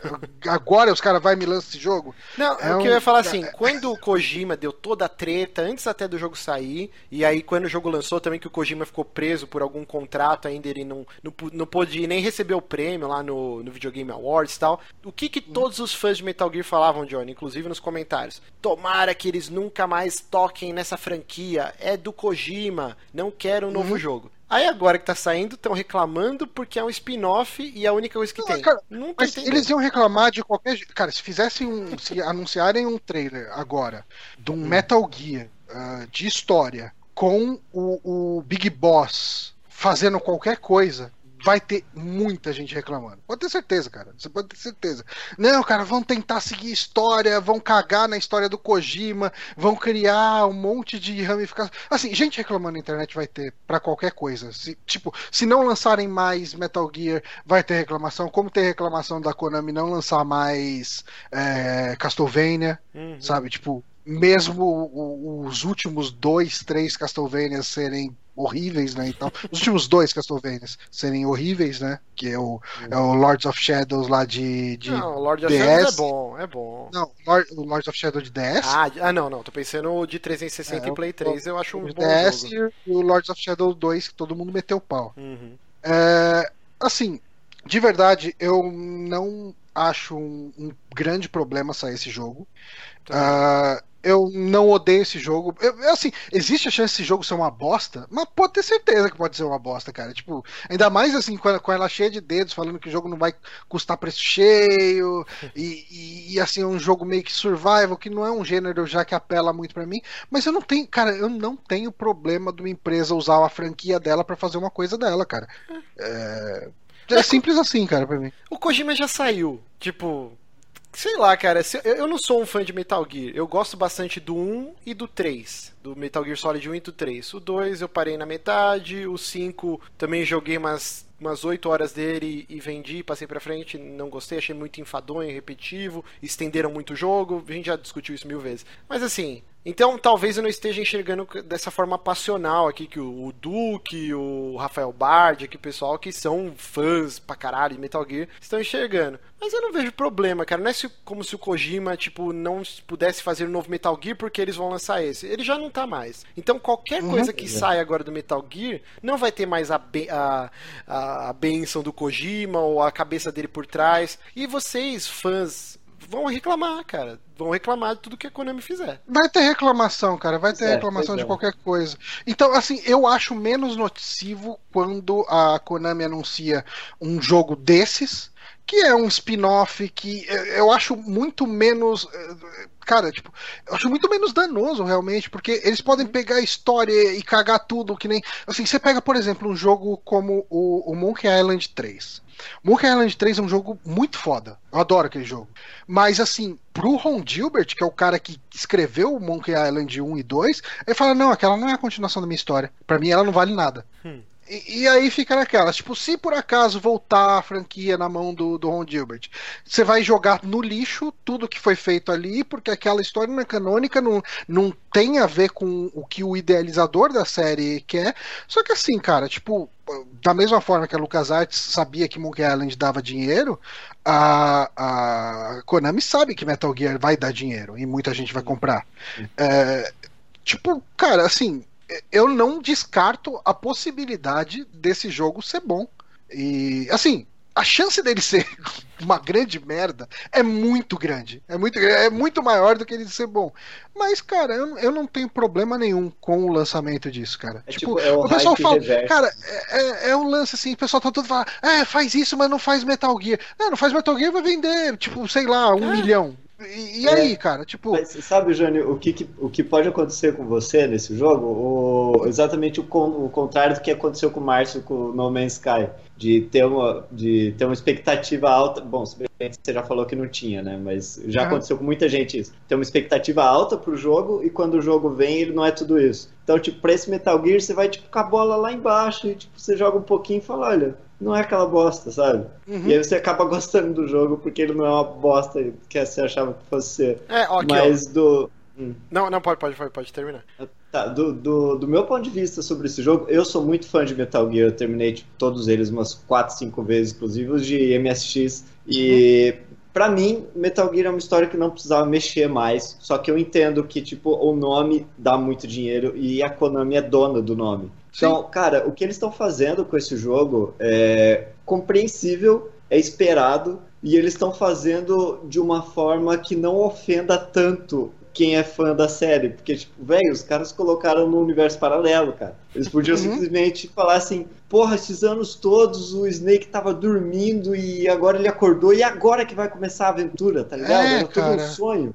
Você Mas- chega e fala, você fala que Metal Gear Solid 4 foi uma grande mentira, uma farsa. Era um tipo, era um outro clone, mas na verdade o Solid Snake é esse cara Pois aqui é. que tá enfrentando comunistas, sei lá, na, na China.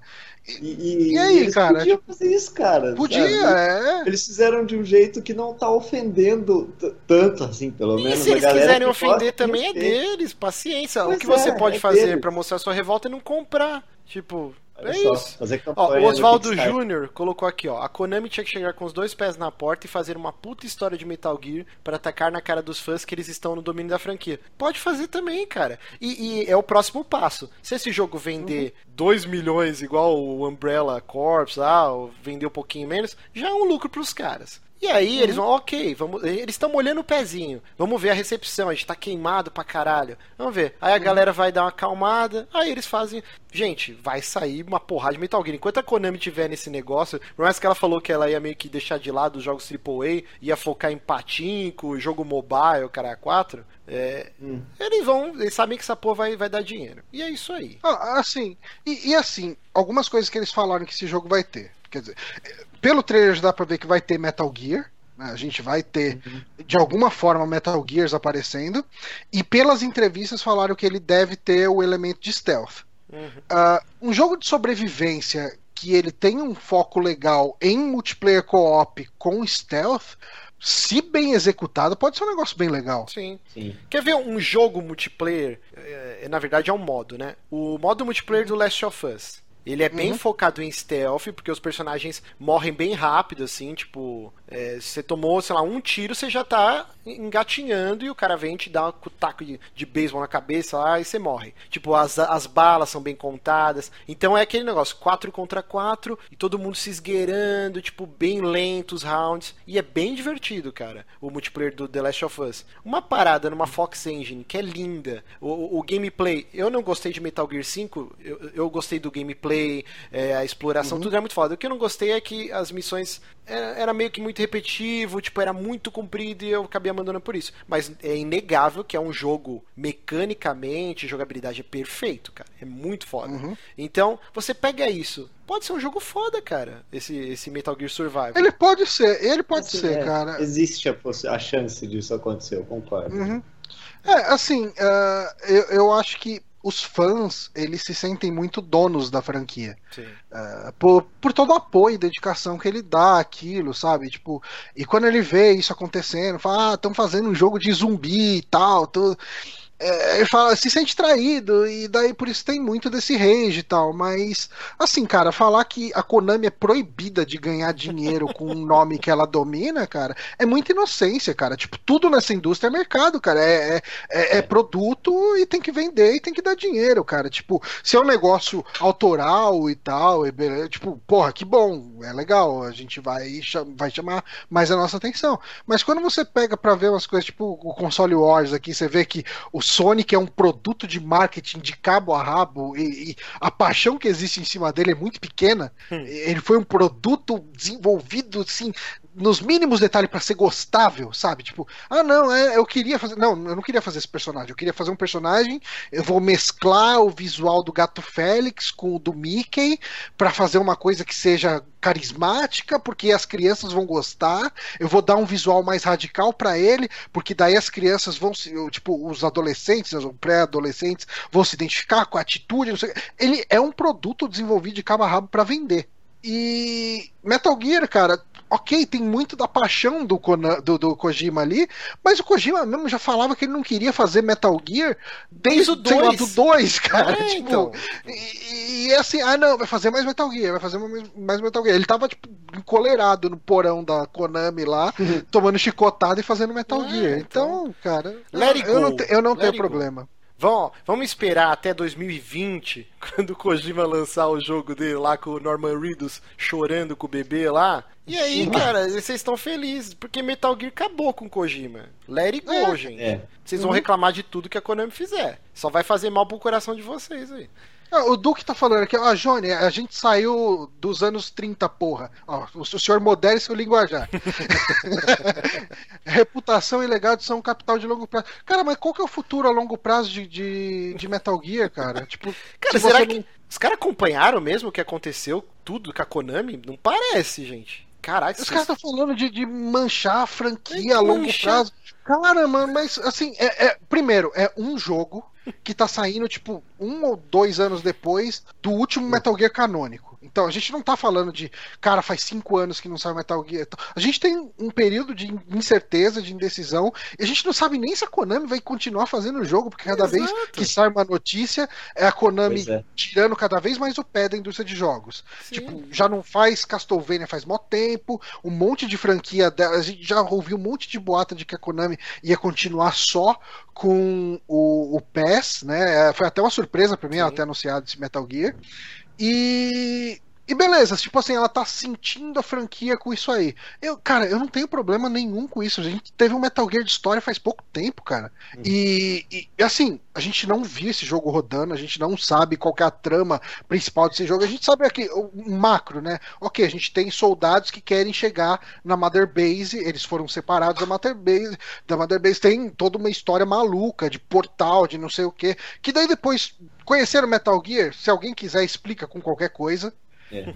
é... Vai ter uma mulher de biquíni em algum momento. Não, e aqui, ó, merda atrás de merda até falir a empresa. Gente, a Konami não é só um estúdio ou uma empresa, uma publisher de jogos. Ela, que nem a gente falou, ela tem água mineral, tem academia, tem uma gama de produtos. É um mega, uma mega empresa e jogos é uma parte dela. Do mesmo jeito que a, Sony não vive só de PlayStation. A Sony tem diversas outras ramificações, apesar do PlayStation hoje ser a única que está dando dinheiro pra Sony, ela tem é. outros ramos. E a Konami é a mesma coisa, a Konami já falou mil vezes. Então, assim, realmente eu não tô entendendo essa surpresa. Vai manchar o legado. Mais do que eles já mancharam todo esse tempo aí de pré-lançamento e lançamento do Metal Gear, não tem mais como manchar. Mais manchado que uhum. isso, impossível. Então, assim. É, cara, assim, paciência. É, eu acho que, resumo da ópera aí, qualquer coisa que for anunciada de Metal Gear agora vai tomar pau. É, Ponto. Se, se botar o boss, vão meter o pau. Se botar.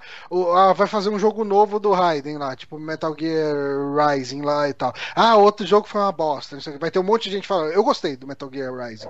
Mas vai ter um monte de gente reclamando. Ah, foi uma merda, não sei o que, história nada a ver, o cara enfrentando político no final. Mesmo tendo o final do Metal Gear 2 também assim, né? No Metal Gear Solid 2.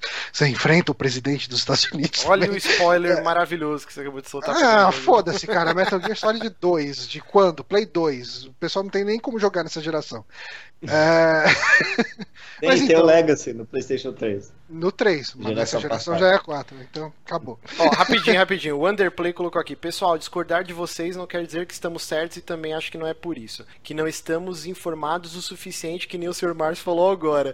Apenas discordamos. Cara, assim, desculpa se eu soei, sei lá, o arrogante ou ofensivo, mas falar para mim que a, que a Konami vai manchar o legado agora é um pouquinho de desinformação, porque se acompanha desde dois anos atrás o que está acontecendo, já está manchando a reputação. Desculpa, é, é só é, acompanhar. É, cara, eu, eu, acho é que, eu acho eu que uma franquia é, é uma franquia tão forte quanto o seu último jogo é.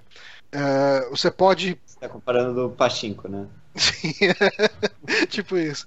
Mas eu acho que assim, questão do, do, Metal Gear, né? Você pode ter um Metal Gear. Vamos pegar Resident Evil. Que você teve aí, a franquia foi meio surrada, né, com os últimos jogos, tipo, o 5 muita gente não gostou, eu gosto do 5, mas muita gente não gostou, o 6 é uma bomba, uh, e, e, cara, tipo, eles anunciaram o 7, tá todo mundo maluco pelo 7 agora. Ah, não, o 6 acabou com a confiança da franquia. Não sei, não, cara. Tipo, as pessoas querem um, um, um Resident Evil bom. E uhum. se for anunciado um Resident Evil bom, não importa quando for anunciado, as pessoas vão voltar pra franquia. E, e eu acho que isso se reflete em qualquer franquia, cara, sabe? Tipo, uh, vamos pegar Mario, cara. Mario Sunshine, tipo, o Márcio adora, muita gente odeia. Sim, sim, mas eu acho muita um gente odeia. maravilhoso. Aí, assim, depois você chega e lança um Mario Galaxy, e, cara, explode a cabeça de todo mundo e todo mundo se apaixona de novo pela franquia. Então, eu acho que uma franquia é tão forte quanto seu último jogo é. E, e, assim, você falou o caso Resident Evil, né? O 6 foi malhado, mas vendeu super bem, mas com a fanbase ele realmente deu uma queimada. E o 7 tá meio que tendo esse problema. É, eu vejo, eu tô super empolgado pelo Resident Evil 7, mas tem um monte de fã que tá falando, não, isso não é Resident Evil, tá copiando o PT, blá blá blá blá. Cara, a Capcom ela faz o que ela quiser. Se ela acha que esse Resident Evil 7 em primeira pessoa, bem parecido com o PT, inclusive, é o caminho que ela acha que vai ressuscitar entre a sua franquia, ela tem todo direito é dela. E se for uma merda, vai ser mais um jogo merda dentre é, Operation Raccoon City, Umbrella Corps e outros milhões de jogos que foram merda. Até sair, que nem o Johnny falou. Vai, se for foda Resident Evil 7, reviveu a franquia. O fã sempre vai reclamar. E aí uhum. o estúdio é dele, ele faz o que ele quiser. Se os caras matarem de vez o Resident Evil, o que eu duvido, é um direito deles também. Paciência. É. Só que legal, eles anunciam Metal Gear Solid 6 e o jogo é legal. Isso, isso ia ser legal do cara. Isso é legal é, pra caralho. Corre risco, cara. O Kojima Você não pega... é o end all be all que os caras falam. Tipo, ele não é o deus supremo da narrativa dos videogames. Como alguns sites tentam forçar essa barra. Ele é um cara super talentoso, ele tem a marca dele e o legado dele na história dos videogames. Mas falar que ele é o melhor do mundo, o deus Kojima, ele não é. Pode muito bem a Konami contratar um puta de um roteirista e fazer um jogo melhor que os do Kojima. E aí? Ninguém sabe o que vai acontecer. Cara, eu acho que assim, se a gente vivesse, se na época do Super Nintendo a internet, a internet fosse forte assim, a gente ia ter um monte de gente falando que estavam estragando o legado do Mario fazendo um jogo de kart, colocando Mario, tira todo o propósito da série que é pular em tartarugas e vocês estão hum. acabando com o core do Mario. Eu não sei, cara. Tipo, para mim é um spin-off e, e, e, eu cago tanto pra spin-off de maneira geral, sabe? Que tipo assim, se o jogo for bom, é bom. Se, se não for bom, beleza também. a vida bom, segue. Compra, Ou é. compra e vende depois. Então vamos lá. Mas é. Sabe, é, vamos. sabe pra quem a vida seguiu também? A vida seguiu pra nossa finada THQ a grande rainha ah, do segundo escalão dos jogos. Ah, sim. É, eu, Supre eu sonhei Suprema com esse no... dia. Uh, até HQ eu, eu, lembro com muito carinho dos jogos de luta livre no Nintendo 64. Gostava muito. WCW versus NWO. Joguei muito, muito, adorava esse jogo. Mas a THQ também lançou muita bosta, né? E assim, o que aconteceu é que a empresa faliu, foi leiloado. Leiloado não, né? Tipo, é, foi mais ou menos ela, isso, ela né? Foi picotada e. Foi picotada. A Ubisoft pegou o South Park. É, uhum. que mais aí de, de franquias? Darksiders. Darksiders. Não, Darksiders tá com a Nordic. Tá com a Nordic. Tá com a Nordic, não voltou. Pra... É por isso que eu queria que a THQ voltasse, por causa de Darksiders só. Pra eu ver o que tá acontecendo, o que vai acontecer. Darksiders 3, cadê? Vamos ver aqui. Cara, tinha, tinha tanta franquia da, da THQ, agora me fugiu da mente. O Tony Hawk é deles, não é? NWE. Não, o Tony Hawk era da Activision, era da. Ah, é verdade. É Neversoft, né, que produzia. Cara, peraí, que deu um branco foda, que tinha, tinha vários jogões. Tem algumas franquias que acho que a SEGA comprou, né? Sim, tipo, sim. aquele de, de guerra, como que chama? O Company of Heroes. Sim, Nossa. sim. Ah, teve o lance também daquele. Uh, cara, que o primeiro era da Coreia invadindo os Estados Unidos. Homefront. Red... Homefront. Ah, e aí o segundo jogo teve todo o lance que ele foi pra Crytek, depois foi para outro estúdio, ficou no limbo lá no do Development Hell lá trocentos anos, e aí saiu. Saints e... Row, né, deles também. Saints Row era da THQ também. O que, que é a Volition? Cara, eu sei que uma porrada de empresa aí pegou e, e a Nord, que ela comprou, é essa empresa sueca aí, eles acabaram comprando a franquia Darksiders, Red Faction e mais algumas coisas. E aí agora eles fizeram um anúncio que eles mudaram o nome da empresa para THQ Nordic. E, uhum. e, eu não sei se uhum. esses caras estão zoando, porque ele é bem humorado, o CEO dos caras, ele fez umas declarações sim, bem sim. engraçadas, tal, falando. E ele veio a público agora no, na semana da Gamescom falando que eles estão com 23 jogos em desenvolvimento, que é uma loucura do caralho. Tipo, Sim. Cara, que estúdio. Você imagina a EA ou a Activision, que são gigantes desenvolvendo 23 jogos ao mesmo tempo? tipo, não.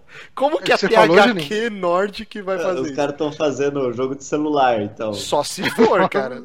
Só se for. Mas eles falaram que jogos grandes, então provavelmente eles vão fazer um anúncio em breve aí do novo Darksiders, do novo Red Faction, que talvez sejam as duas maiores franquias que, que estão na mão deles. Eu acho que aquele Destroy All Humans, que era um jogo do PS2, você controlava um ETzinho que a, abduzindo as pessoas. Sim, esse jogo era bem divertido, acho que tá na mão deles também.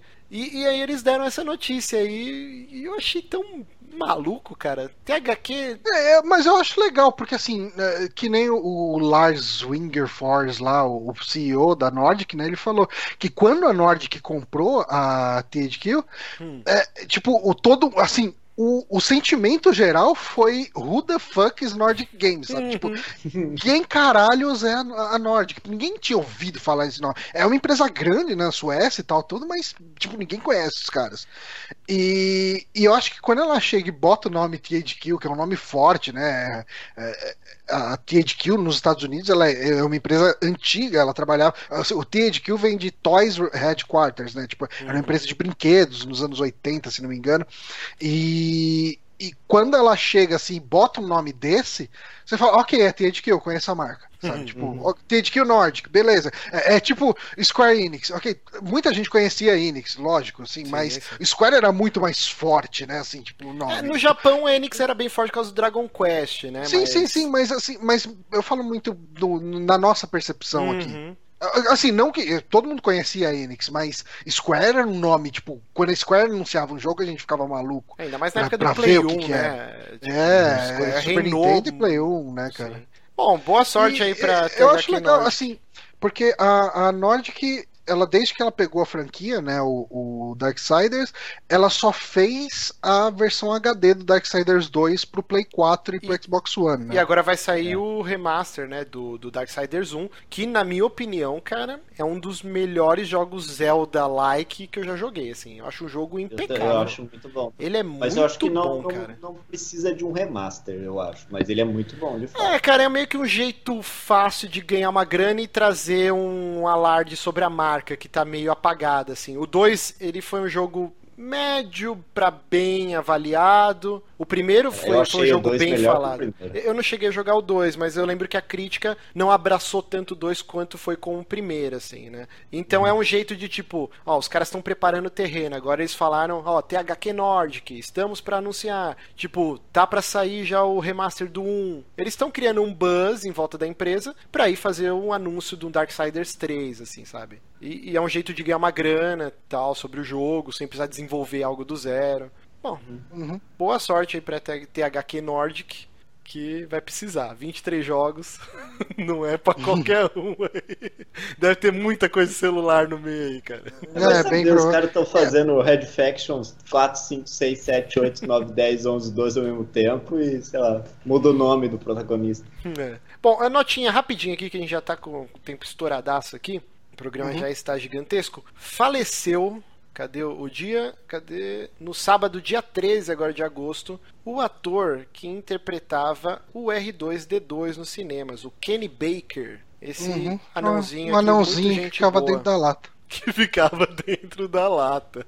É, que mais que ele fez? Ó, aqui tá falando que ele participou do- dos seis filmes, né, da trilogia, da trilogia antiga e da trilogia nova. Ele chegou a trabalhar na produção do Despertar da Força, né, para desenvolver a, a nova roupa do R2D2, babá, mas ele já tava bem velhinho e tal. Morreu Uhum. com 81 anos. Ele devia Uma- só levantar o dedo assim, né? Tá legal? doença pulmonar. E aqui tá falando que o Kenny Baker ele chegou a participar também do filme Labirinto com o David Bowie, Os Bandidos do Tempo, Amadeus, o Homem Elefante e o filme Flash Gordon. Então, vai em paz, Vai em Kenny paz. Baker.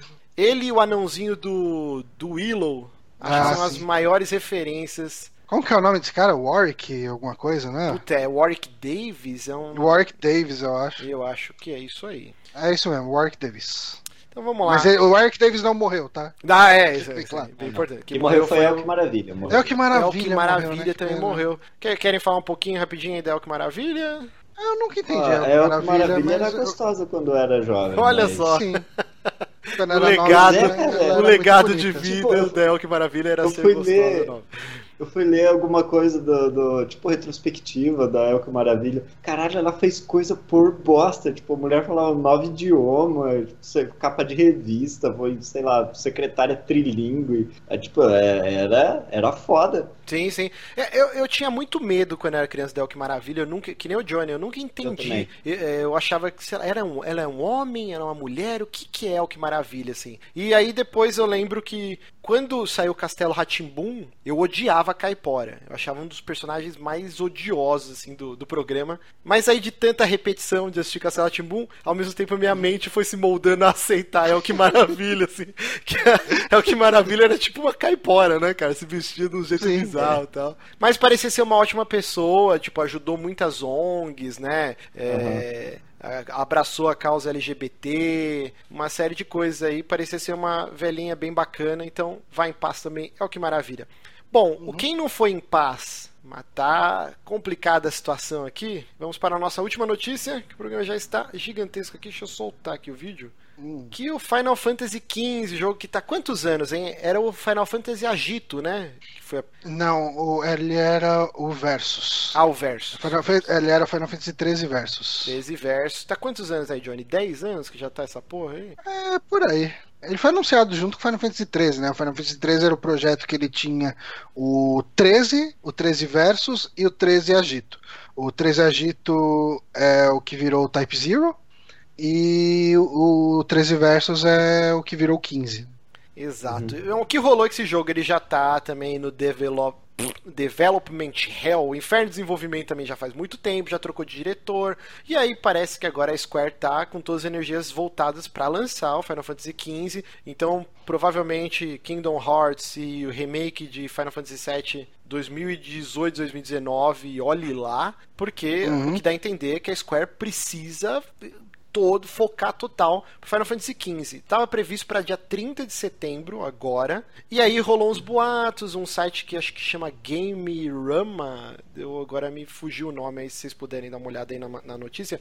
Ele tinha soltado uns boatos que a GameStop já estava com material de divulgação e que não era para colocar nesses né, materiais aí, tipo pôster na vitrine, tal, tal, tal, que o jogo ia ser adiado. E aí o Kotaku foi investigar e, e aí depois a, a própria Square veio a público. O diretor do jogo, Tabata ou Tabata, fez esse vídeo aí que tá uhum. passando aí, pedindo desculpas e explicando a situação. Que o jogo está gold, que é a versão uhum. final, só que uhum. tinha muitas coisas que eles precisam arrumar para evitar um patch no dia 1, né? É, o Day One Patch. Que né? é muito comum, né? Inclusive tem um desenvolvedor que que eu sigo ele no Twitter, que é o Remy Ismail, e ele deu uma declaração bem polêmica, né? Ele falou que jogos Gold, né? É, se a pessoa acha que vai. Um jogo Gold é a versão final, isso ficou lá nos anos 90. Isso não existe mais, desde os anos 90. E tipo. Uhum. E, e, é isso. E para evitar um, um patch gigantesco no dia 1, eles, eles preferiram atrasar o jogo esses dois meses, lançar ele é, novembro, então, que ele vai sair, né? Finalzinho de novembro. Vai perder Black Friday, Sim. vai ter o lançamento lançamento uhum. no Japão do. Caralho, do, do Persona, que é um concorrente Persona. fortíssimo. Agora, né? Já tem um tempo aí que o, que o Persona tá galgando os degraus aí. Degraus não, degraus, né? Os degraus e, e, e virou um uhum. concorrente pra série Final Fantasy que também perdeu muito seu prestígio. E, cara, uhum. bizarro, né? É uma tática meio suicida. O que dá a entender é.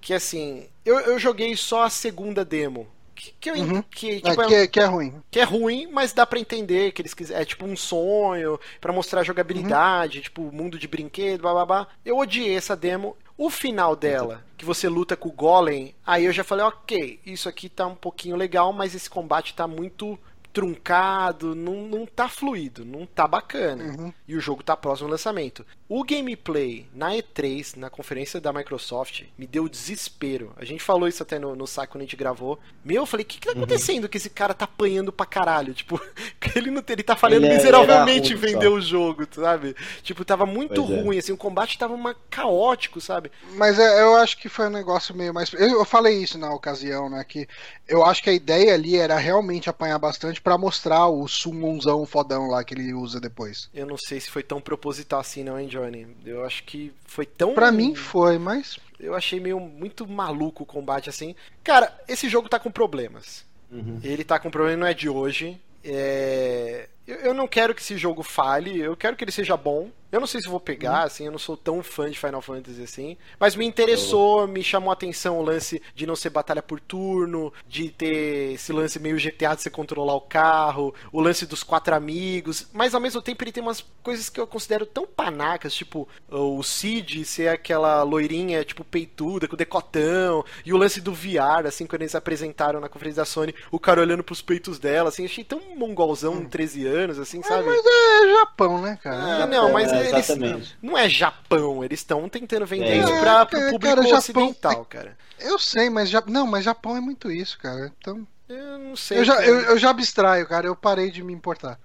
Não, não, isso é, isso é só um detalhe. Eu, eu, eu deixei o meu lado social justice warrior total. Agora. Não, não, não, eu só aceito. Eu não tô tentando ser social justice warrior, não. Eu tô falando que assim, tudo que eles venderam desse jogo, ao mesmo tempo que eles acertam a mão em muitos aspectos, eles erram muito. Eu acho que a, a, batalha que foi mostrada na conferência da Microsoft foi um erro gritante. Tipo, eu achei muito, muito ruim a escolha da. Não sei se é o cara que jogou mal, ou se o jogo tá bugado, ou se é assim o combate mesmo, igual você falou, que você acha que o cara queria tomar dano para mostrar o summon e tal. Eu achei que foi muito mal vendido. Eu acho que esse jogo tá com muitos problemas. E eu não sei se esses dois meses de atraso vão salvar ele.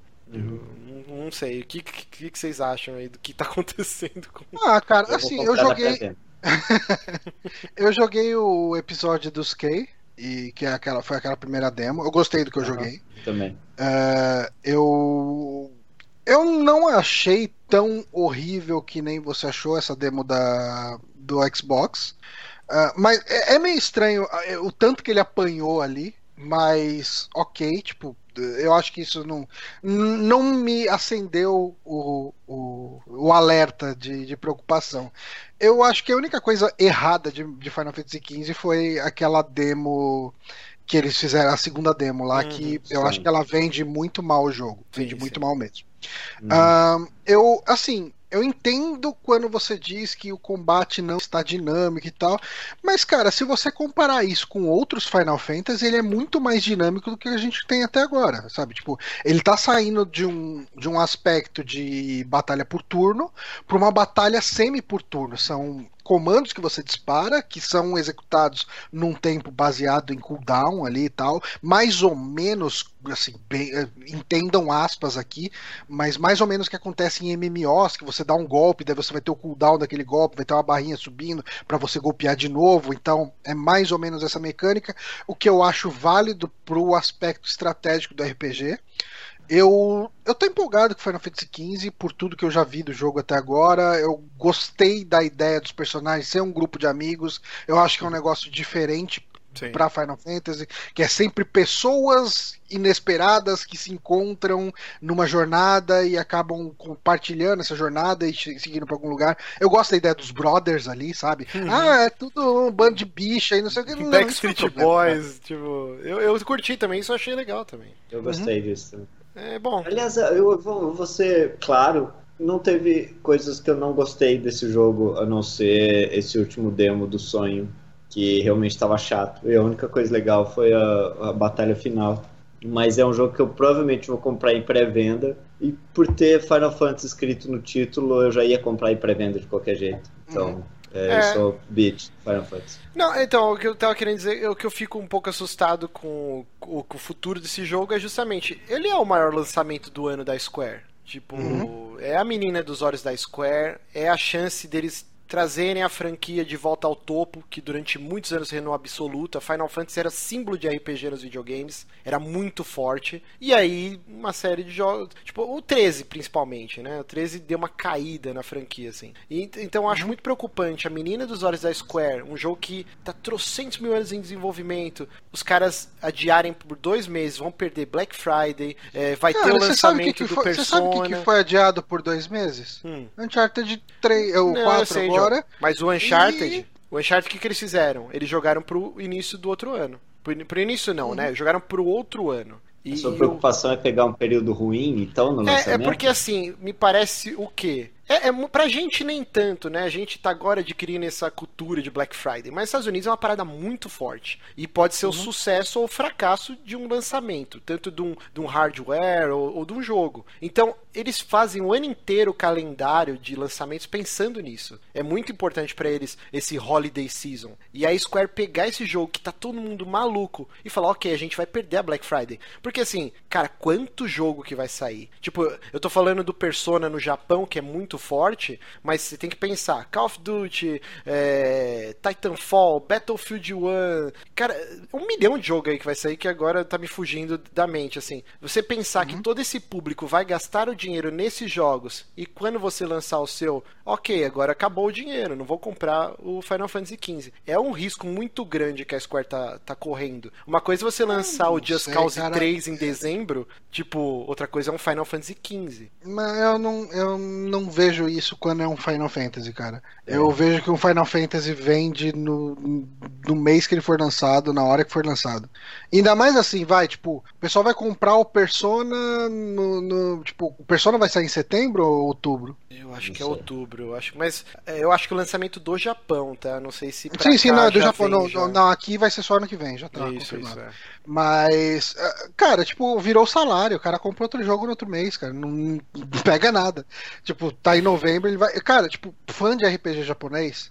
E, e, com tanto que se criou de hype, o quanto se tá esperando eh, Final Fantasy XV, vai comprar, mesmo que seja para se decepcionar, cara. Uhum. É, vai, assim, eu, eu eu acho que vai ser um jogo bom. Eu tô esperando um jogo bom, realmente. Eu gostei muito de Final Fantasy XII, que tem um combate bem parecido. Também. Eu gostei do Final Fantasy Type Zero, apesar de achar ele meio mal polido em algumas coisas e achar ele as decisões dele de você ter uma party de 14 personagens, sabe? É, não me agrada muito, mas eu, eu sinto que ele tem alguns acertos lá, principalmente no combate. Eu gosto do combate dele, mas eu não consigo me envolver com aquele monte de personagem. Uh, eu, eu sinto que assim, ele tende a ser muito do que vai de Type Zero para Final Fantasy 13, porque é do Tabata também, né? O Type Zero, se não me engano. É, do, do Type Zero pro 3 vai ser mais ou menos a evolução que a gente teve do Ground Zeroes pro Metal Gear 5. Porque se você pega para jogar o Ground Zeroes, depois de ter jogado Metal Gear 5, você vai ver que o timing de, de alerta é ridiculamente pequeno, você não, não tem muito tempo de ação. Algumas mecânicas estão lá, mas não estão muito bem polidas, não tem uma grande história por trás, assim, não que o 5 tenha, né? O 5 tem, enfim, isso é questionável, mas eu sinto que o, o, Final Fantasy XV vai corrigir o que eu não gostei no Type Zero. E eu gostei do Type Zero de maneira geral, mas é um jogo que eu não consegui me dedicar tanto. Uhum. É, o pessoal aqui no chat tá falando, ah, mas o público de Final Fantasy XV não é o que compra FPS. Foi só um exemplo, gente. Foram os jogos que vieram na minha cabeça. Todo mundo tá careca de saber que é, a partir de setembro até novembro é enxurrada de lançamentos, porque as empresas guardam seus maiores cartas na manga para essa época, tá? Eu até tô, tô vendo aqui se. tentando abrir aqui pra ver o que, que vai sair. Vamos ver aqui. Tá, tá, tá. Mas eu, eu, sinto que assim, o público fã de RPG japonês é muito carente de jogo hoje em dia. Uhum. Você tem muito. E assim, o, o AAA. japonês, né? É, o AAA de RPG japonês. Cara, ele praticamente não existe mais. Você tem um ou outro. Você vai ter o Persona, beleza, vai sair muito perto. E Persona é um jogo que vai consumir bastante tempo. Então, possivelmente, a, a pessoa, quando sair o Final Fantasy XV, ela ainda não vai ter terminado o Persona, sabe? É. Mas isso pensando em, em Japão, né? Uhum. É, eu Mas... acho que, que a Square, sei lá, também, né? A gente tá cagando regra aqui, a gente não é executivo de empresa, então. Mas eu acho que uma saída melhor seria então pular 2016 e lançar isso em fevereiro, que já é quando, tipo, que mais ou menos a estratégia do Dying Light, que foi um jogo que saiu em fevereiro e vendeu pra caralho, foi primeiro lugar de vendas, foi mega bem avaliado, porque vai ser uma época que não vai ter nenhum outro lançamento e você já, o pessoal já se recuperou do frenesi do final de ano, assim, já, já terminou os jogos e tá sedento para jogos novos. E aí você lançar o Final Fantasy XV, você vai pegar todo mundo ávido por um jogo novo. É, eu não sei, eu acho que não, cara, eu acho que é como você falar que é, é zoado você ter final da NFL junto com o, o paulistão.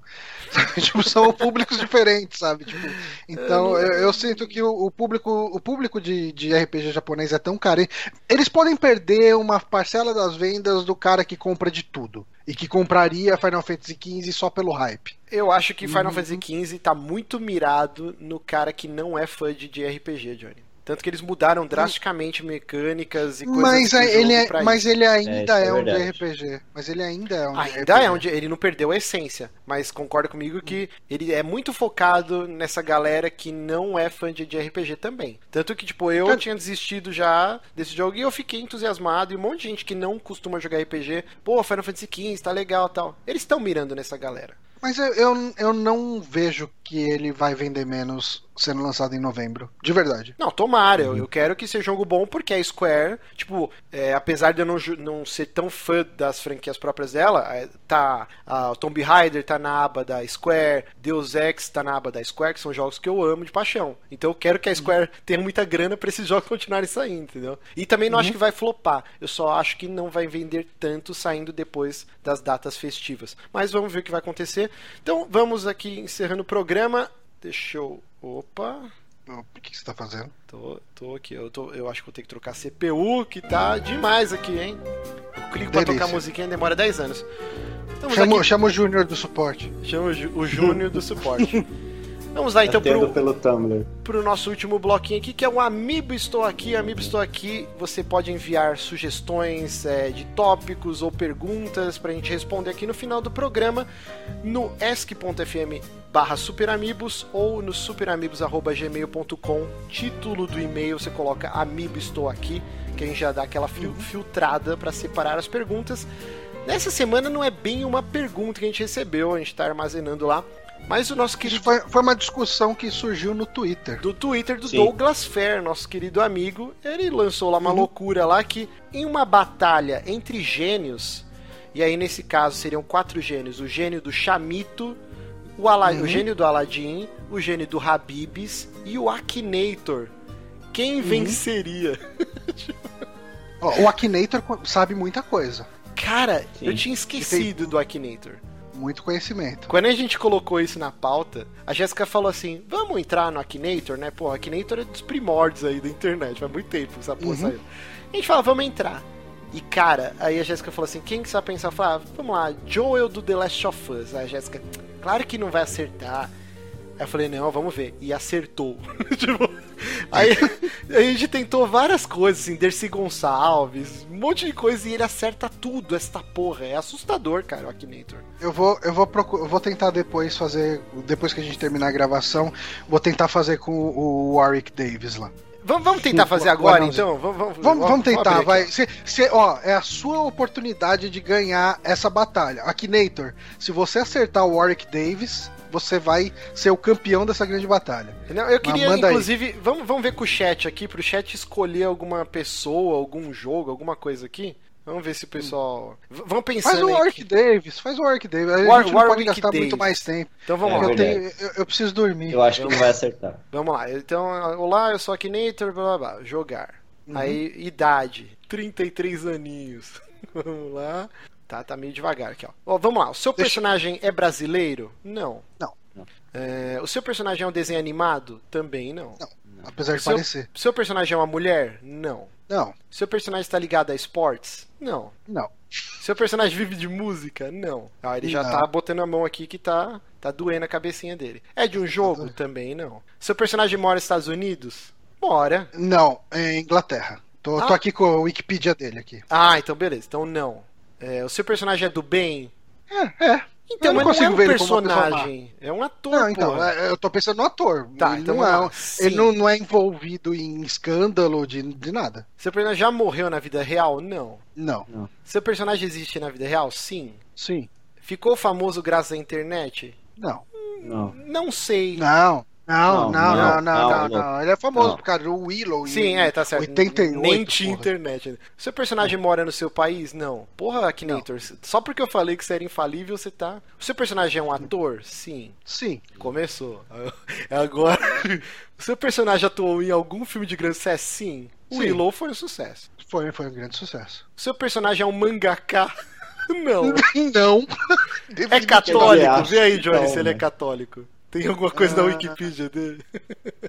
Não. Não sei, não sei. Não sei. Tem não não sei. sei, né? Então vai, Pratica artes marciais? Não sei. sei. É, Possivelmente não. Seu Eu personagem Bom, como- é ou quando ele foi fez o fumante? Wicked- Como é que é? Não sei. Se o Se War- ele é- Warwick Davis era fumante? Ah, Não sei. é, Não também sei, não sei. Caralho, ele teve quatro filhos, dois morreram. Ó, o personagem atuou em Missão Impossível? Não. Não que eu saiba. Não, né? Vê aí no, no MDB do Warwick Davis aí. Ah, não. Não, não atuou. Tem olhos brancos? Que porra de pergunta é essa, cara? Qual o olho branco? Que- que coisa- Não, porra, Akinator. Não. Seu personagem é musculoso? Não. É carioca? Não, filha da puta. Seu personagem faz parte de GTA San Andreas? Cara, eu acho que Não, deu oi. pau. Ele é Atuou. uma pessoa. Não, peraí, Tá- peraí, peraí. Será que ele não foi dublador no GTA San Andreas? Não sei. Atuou em Piratas do Caribe? Não. Hum. Caralho, o Akinator vai falhar, velho. É um ator de comédia? Não, Não. não sei. Eu acho- Ah, sim. Não, cara. Não, ele não é um ator de comédia. Ele fez Leprechaun, fez tipo Willow. Nossa, ele Willow- errou. Ranluê Veloz e Furiosos. Ih, Akinator É, falhou. Perdeu. Akinator já perderia. Então a batalha tá entre o gênio do Habibs, o gênio do Aladdin e o gênio do Chamito. Ó, Ah, Cara, a ba- não, tem, não tem combate, velho. O gênio do O cara- Chamito, o gênio do Chamito, eu até baixei um comercial do Chamito aqui que eu achei maravilhoso pra gente Hum. assistir aqui, que eu achei radical. Particularmente, eu não gosto do Chamito, acho um gosto horroroso. Eu prefiro Yakut. Eu Mas o Yakut não tem um gênio pra batalhar com o Chamito. Então essa É. luta não tem como. Mas tem o Kazei Shirota.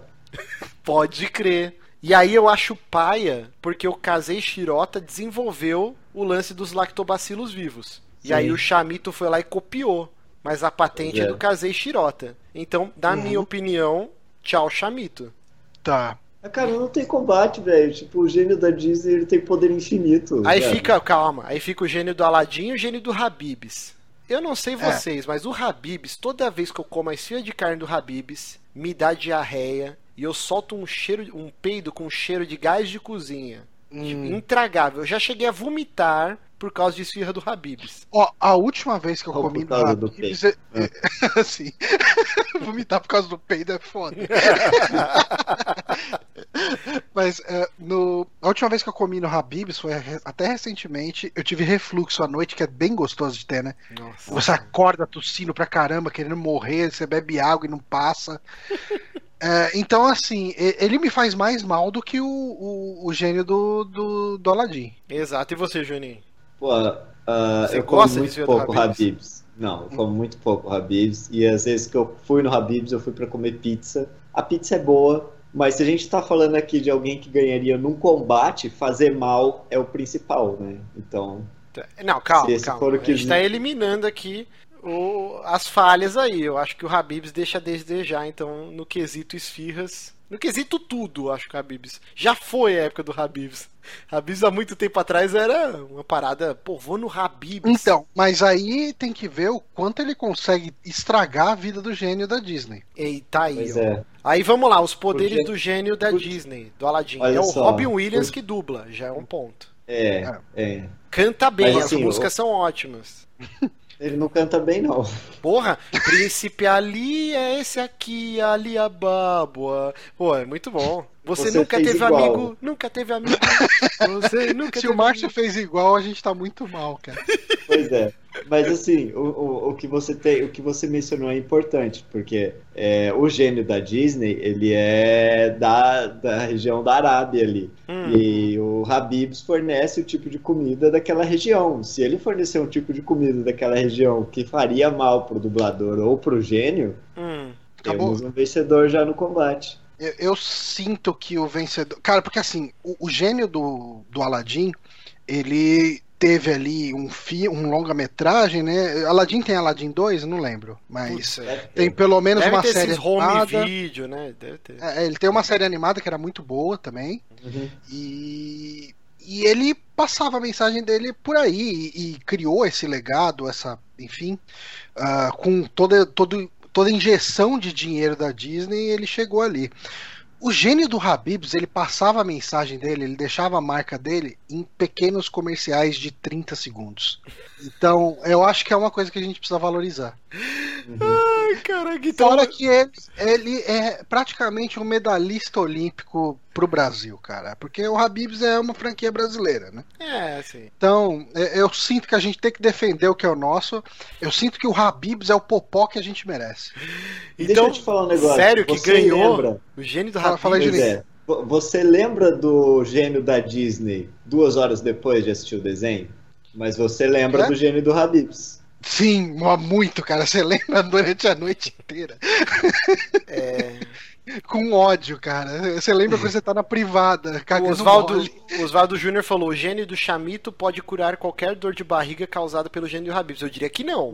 Se Eu você comer isso ele do Habibs e tomar um chamito Twitter- depois, meu amigo, chama o Pois Samu, cara, que você vai No morrer. Twitter tivemos opiniões médicas falando que não é verdade. Então, É, lactobacilos podem te ajudar, mas não te curar de nada. É. A gente foi atrás do, do nosso amigo doutor João Vicente, lá do Save, Save Point, e ele falou que não, não, não, não tem como curar isso. Então vocês estão falando pra mim que o mal venceu? Gênio do Habibs. O mal venceu, O mal gênio do venceu. Habibs é o grande campeão. Puta que pariu. Bom, então é isso, né? Bom, agradecer nosso querido Junin. Junin, É. quem quiser acompanhar o seu trabalho, como que faz, cara?